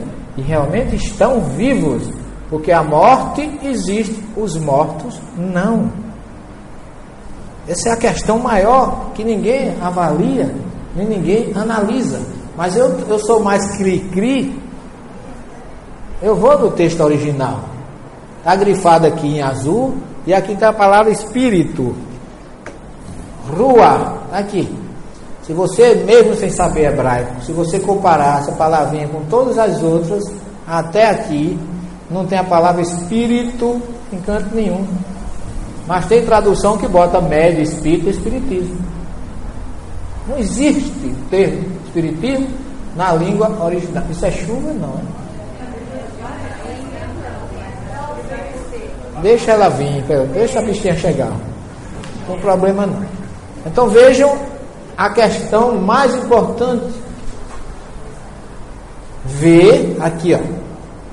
Doresh El Hametim, que eles traduzem como consulta ao morto. Não existe a palavra Nefesh nem Neshamah, que são os termos hebraicos para alma ou espírito fora do corpo. Existe a palavra aqui, Metim, Metim, significa cadáver. Porque eles consultavam sim os cadáveres nas tumbas. Eles se vestiam de branco e iam bater nas catacumbas para chamar por os, através do cadáver pelo morto. E é isso que Moisés condena. E eu já andei o Brasil de norte a sul, do leste a oeste. Não sei, Araçatuba é a primeira vez, vou fazer a pergunta, uma questão de desencargo de consciência. Quem é que vai aqui de madrugada vestido de branco para o cemitério bater nas tumbas? Alguma casa espírita faz isso em Araçatuba? Nem em sonho a gente não vai, para outro lugar. Quem é que vai sonhar que vai para o cemitério? Que é isso, velho? Né? Então é tudo desinformação. E é pessoas, são pessoas que não conhecem a maravilha que é a doutrina espírita na sua caridade, na sua distribuição, na, no seu auxílio aos mais necessitados, que muita gente não tem coragem de fazer, agora a gente tem que falar, modéstia à parte, o que as casas espíritas fazem. Aí preferem aceitar um céu pela porta da cozinha, ou um céu fácil, como diz o grande filósofo. Eu não entendo um Deus que coloca seu filho para morrer numa cruz, passar um bocado de vagabundo que não fez esforço nenhum. Então a missão de Jesus não foi tirar pecado nem defeito de ninguém. A morte dele chamou para se concentrar na mensagem dele, que essa é a libertadora, a vivência do Evangelho. Porque é ele mesmo que diz que não é o que diz Senhor, Senhor, que entrará no reino dos céus. E eu tenho um irmão que é pastor da Assembleia de Deus, hoje ele já me deixa mais quieto. Mas no começo, ele ligava para mim, alô meu irmão, é você? Oi Celestino, Jesus te ama. Eu disse, eu já sei. Isso aí eu não tenho dúvida nenhuma. Agora não sei se é se eu e você está fazendo o que ele pede. Porque nós é que precisamos amá-lo. E para amá-lo, a gente tem que seguir, seguir os seus ensinamentos. Foi só uma portinha obsediada que fechou. Nada além disso. Fiquem tranquilas. Mas não é um fenômeno de efeito físico. É vento mesmo. É o pastor que está chegando por aí. Então, nós temos, encontramos muito isso. Pessoas que se, se embevecem com o maravilhoso, com o sobrenatural, de si não faz mais nada. Eu tenho alguns amigos pastores, eu brinco muito com eles porque eu tenho intimidade. Eu os respeito para que eles me respeitem. E graças a Deus, na minha cidade, eu já consegui esse respeito. Pelo arcebispo, pelos grandes líderes pastores da cidade, são todos meus amigos. Mas às vezes, a sós, a gente brinca. Porque tem gente que não sossega. Professor, o senhor está salvo? Aquela pergunta que eu digo, o obsessor está agindo, né? O senhor está salvo? Eu digo, não. E você? Está? Estou, porque eu tenho Jesus em minha vida. Eu digo, você está indo fazer o que na sua igreja? Porque se eu tivesse salvo, eu não ia mais sair de casa, estava tudo resolvido. Se você vai para a igreja orar, fazer renovação de fé, louvar Jesus, está perdendo tempo. Você não está salvo, vai fazer o que lá? Derruba a igreja vai todo para casa. Então é uma incoerência dizer uma coisa e fazer outra, com todo respeito. Mas a gente encontra sempre essas colocações que, como espírito, a gente tem que saber raciocinar. E aí vem as citações que todo mundo cita, que eu pesquisei, não tem nenhuma contrário ao Espiritismo no texto original. Anotem se vocês quiserem, vai estar aí, ó. Deuteronômio 18, Levítico, 1 e 2 dos Reis, Isaías. Calma. Mas tem uma citação aqui que não está aparecendo aqui, que é a primeira carta de João, quando ele fala: Caríssimos, não acrediteis em todos os espíritos, mas antes verificai se os espíritos são de Deus. Por que João faria essa recomendação se não existisse comunicabilidade? É uma, um atestado cabal de que havia comunicabilidade no cristianismo primitivo. Que é a primeira carta de João. Muito bem. Mas temos ainda algumas citações interessantes passagens que eu encontrei na Bíblia que fala de fenômenos espíritas, fenômenos mediúnicos. Números 11, 26 a 30, que quando o Espírito de Deus desce sobre 72 anciãos que estavam no deserto, dois estavam na tenda, Eldade e Medade. E Josué, quando viram que desceu para que todo mundo profetizasse, entrasse em transe mediúnico. Quando Josué viu aquilo, foi falar com Moisés, disse: Moisés, Eldado e Medado estão lá no campo profetizando, proíbe-os. Ao que Moisés disse: Quem, Josué, por que tanto zelo para comigo? Quem dera que todo o povo de Deus profetizasse. Quer dizer, Moisés já achava que a mediunidade tinha que ser para todos.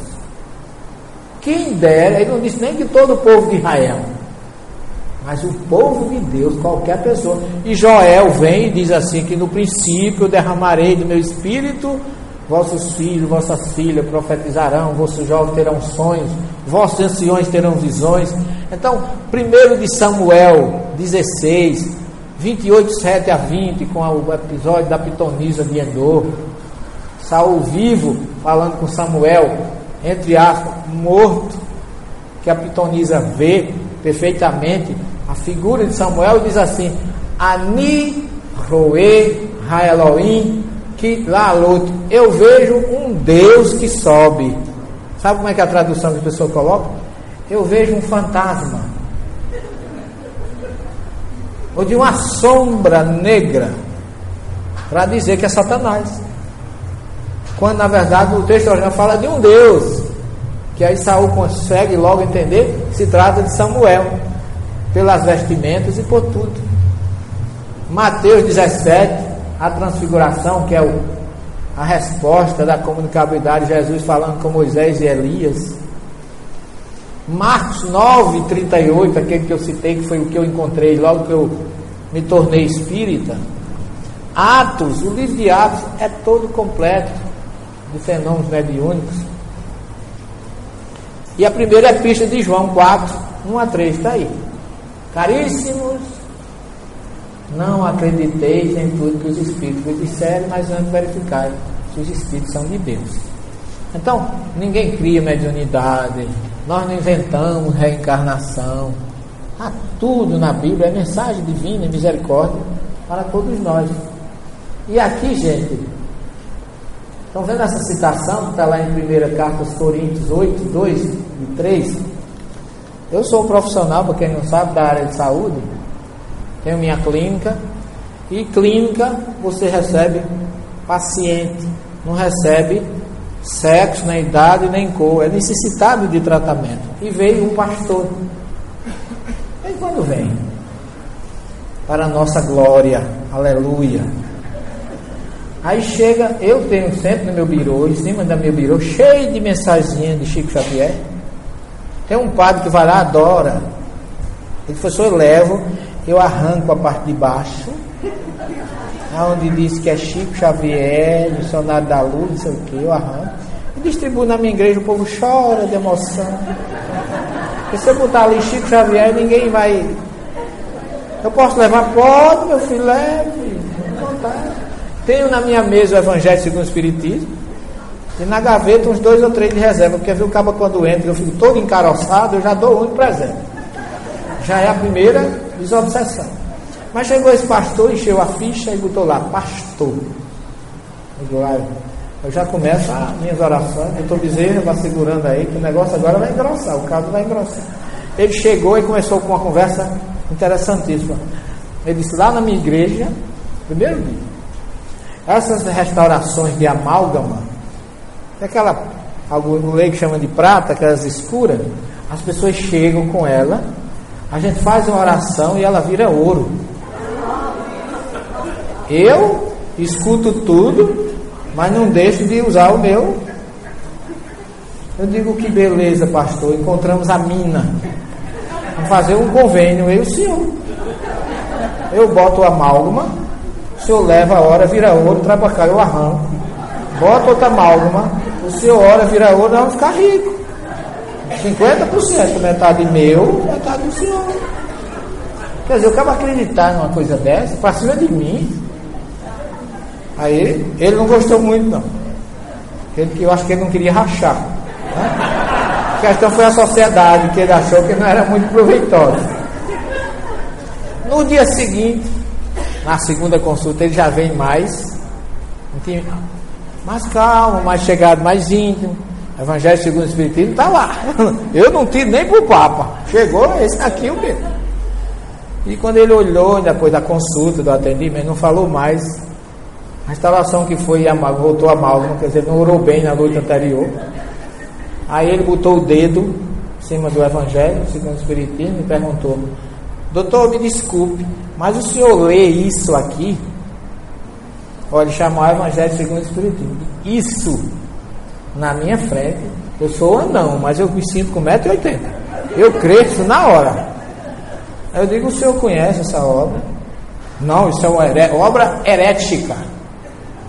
Eu digo, me diga uma coisa, o senhor acha que o Evangelho é o coração da Bíblia ou não? Ah, é?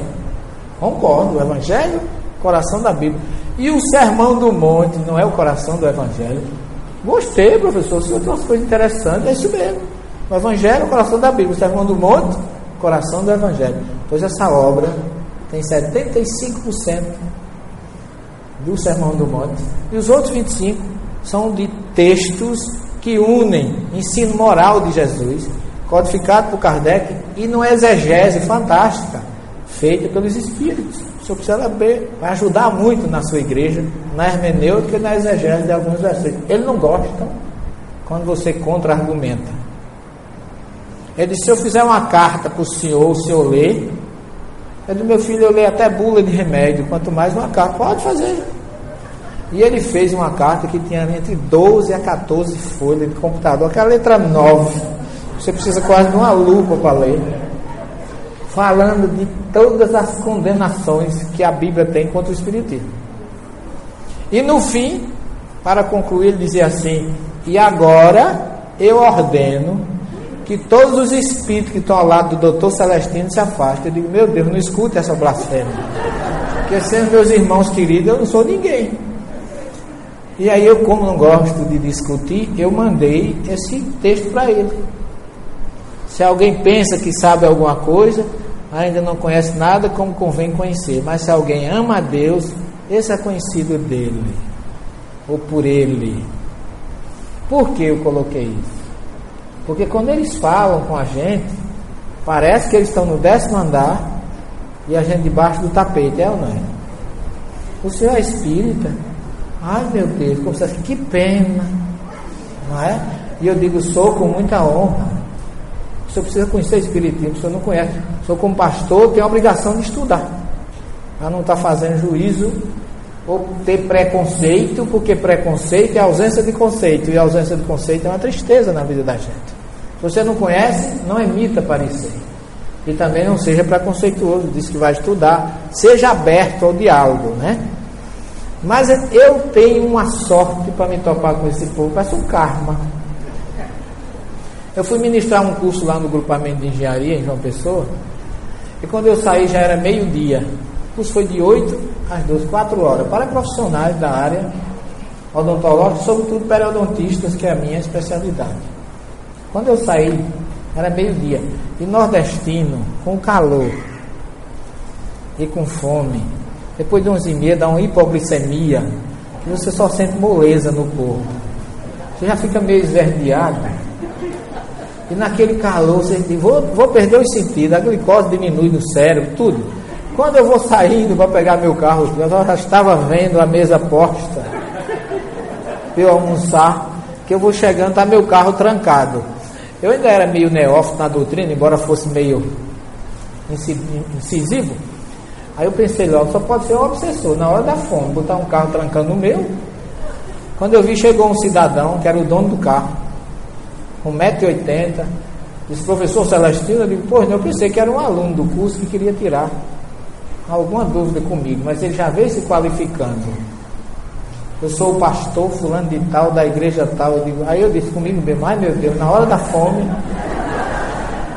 Eu disse, eu soube que o Senhor lançou uma obra herética. Chama-se Analisando as Tradições Bíblicas. Eu digo, o senhor já leu a, minha, a nossa obra? Não li, mas já sei que é herética. Eu digo, o senhor leia e depois a gente vai conversar, porque se o senhor não leu, quando o senhor leu, o senhor vai ver que tem na contracapa escrito refletindo a essência da mensagem bíblica. Eu faço exatamente o contrário, eu tento resgatar aquilo de atual e verdadeiro que tem no texto bíblico. Mas ele não gosta de conversar, gente. Ele já vem para.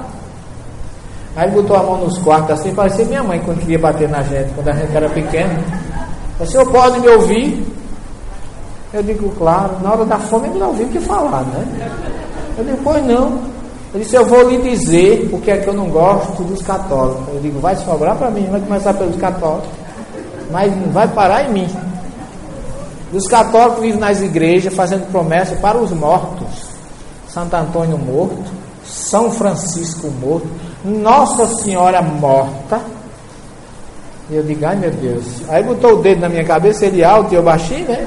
Que eu faço, botou o dedo na minha cabeça. E vocês, espíritas, vivem nos centros todos os dias conversando com os mortos. E eu olhei para ele assim, com meu, meu aspecto facial de fome, e perguntei assim: E o senhor, pastor, o que é que o senhor faz? Ele disse: Eu sigo a Jesus. Eu digo: Está morto faz dois mil anos. Ele tomou um choque, ele não esperava que eu dissesse aquilo.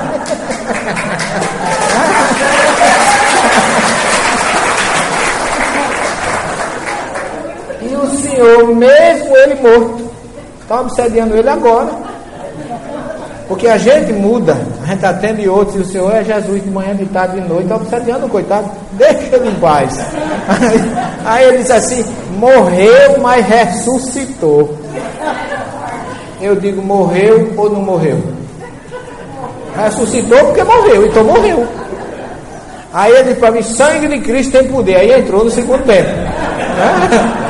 Entrou no segundo tempo. Aí eu disse: olha, pastor, o senhor me desculpe com todo o respeito que eu tenho pela sua crença, nós vamos acabar com essa história. O que tem poder é a mensagem de Jesus, que é libertadora. O seu evangelho é poderoso, o seu exemplo é poderoso, o seu amor pelas pessoas é poderoso. Agora, sangue, isso é coisa de vampiro, pastor. Vamos acabar com isso.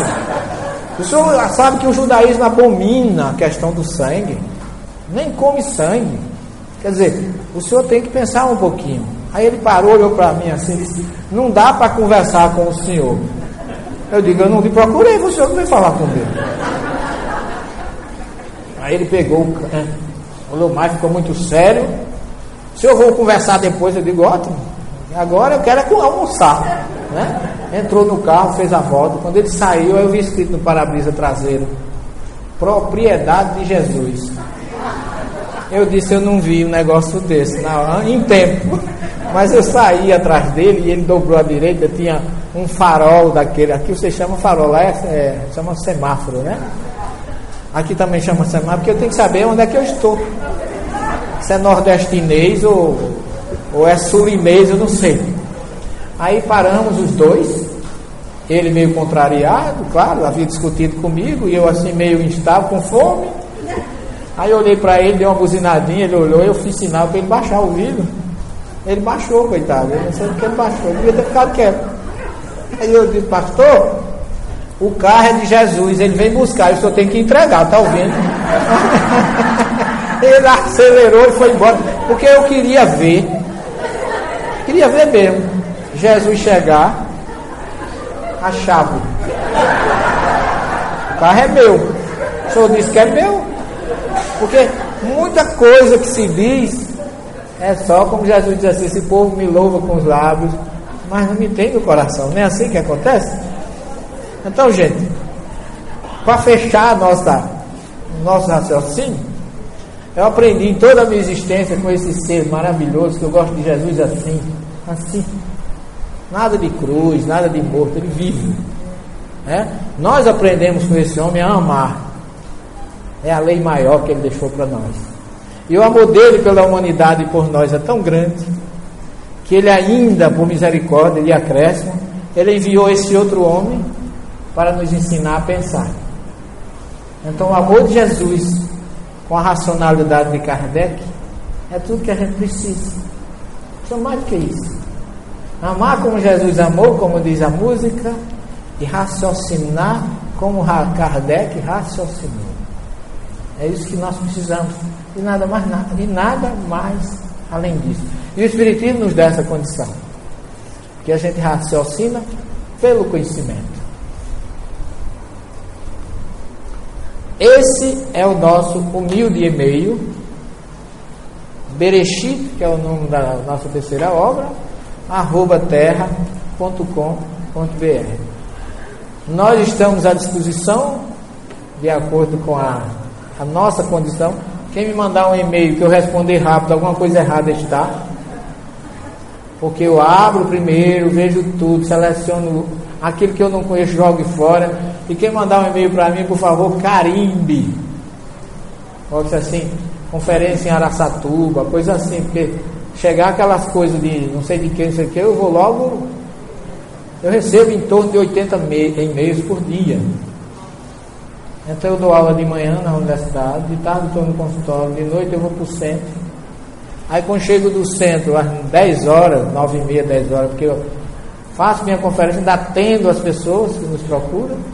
Depois eu chego em casa, aí vai começar o meu templo, o meu tempo da, da doutrina, quando eu estou em casa. Aí eu vou responder e-mails, quando termina aí eu vou traduzir textos, responder artigos, fazer isso, fazer aquilo, preparar programa de TV e de rádio, certo? Enquanto não estou pelo mundo afora, fora do Brasil, a mulher sei, me ama bastante, eu não sei para que me quer, não estou servindo mais para nada. Né? Qualquer dia eu moro no primeiro andar, estou dizendo, qualquer dia desse ela vai me jogar daqui de cima e embaixo. Não sei, joga pela janela, porque não. É trabalhando, ensinando, estudando, ajudando, fazendo aquilo que, por amor a Jesus, Ele também colocou ela no meu caminho, porque é uma pessoa que me dá todo apoio. Eu viajo, não sei nem o que vem na mala. Né? Dessa vez faltou meia, mas não foi relapsidade dela, porque ela ficou em São Paulo e eu vim para cá, ficou na outra mala.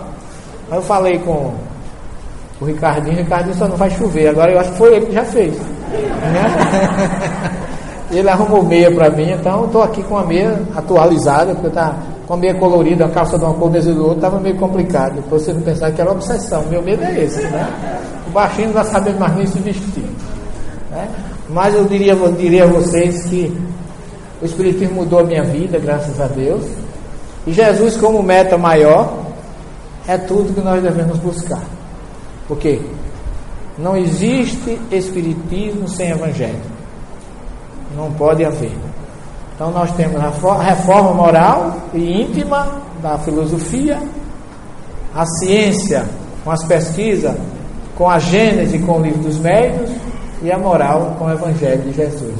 Eu queria desejar do fundo do meu coração que Jesus habitasse o coração de vocês e que esta luz no caminho que nós encontramos hoje à tarde possa permanecer na vida de vocês.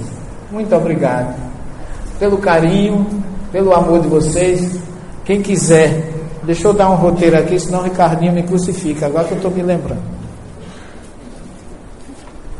Nós estaremos ainda hoje à noite lá na Centro Espírita Luz e Fraternidade, lá na rua São Vicente 336, bairro São Vicente, vamos falar sobre Jesus, luz do mundo.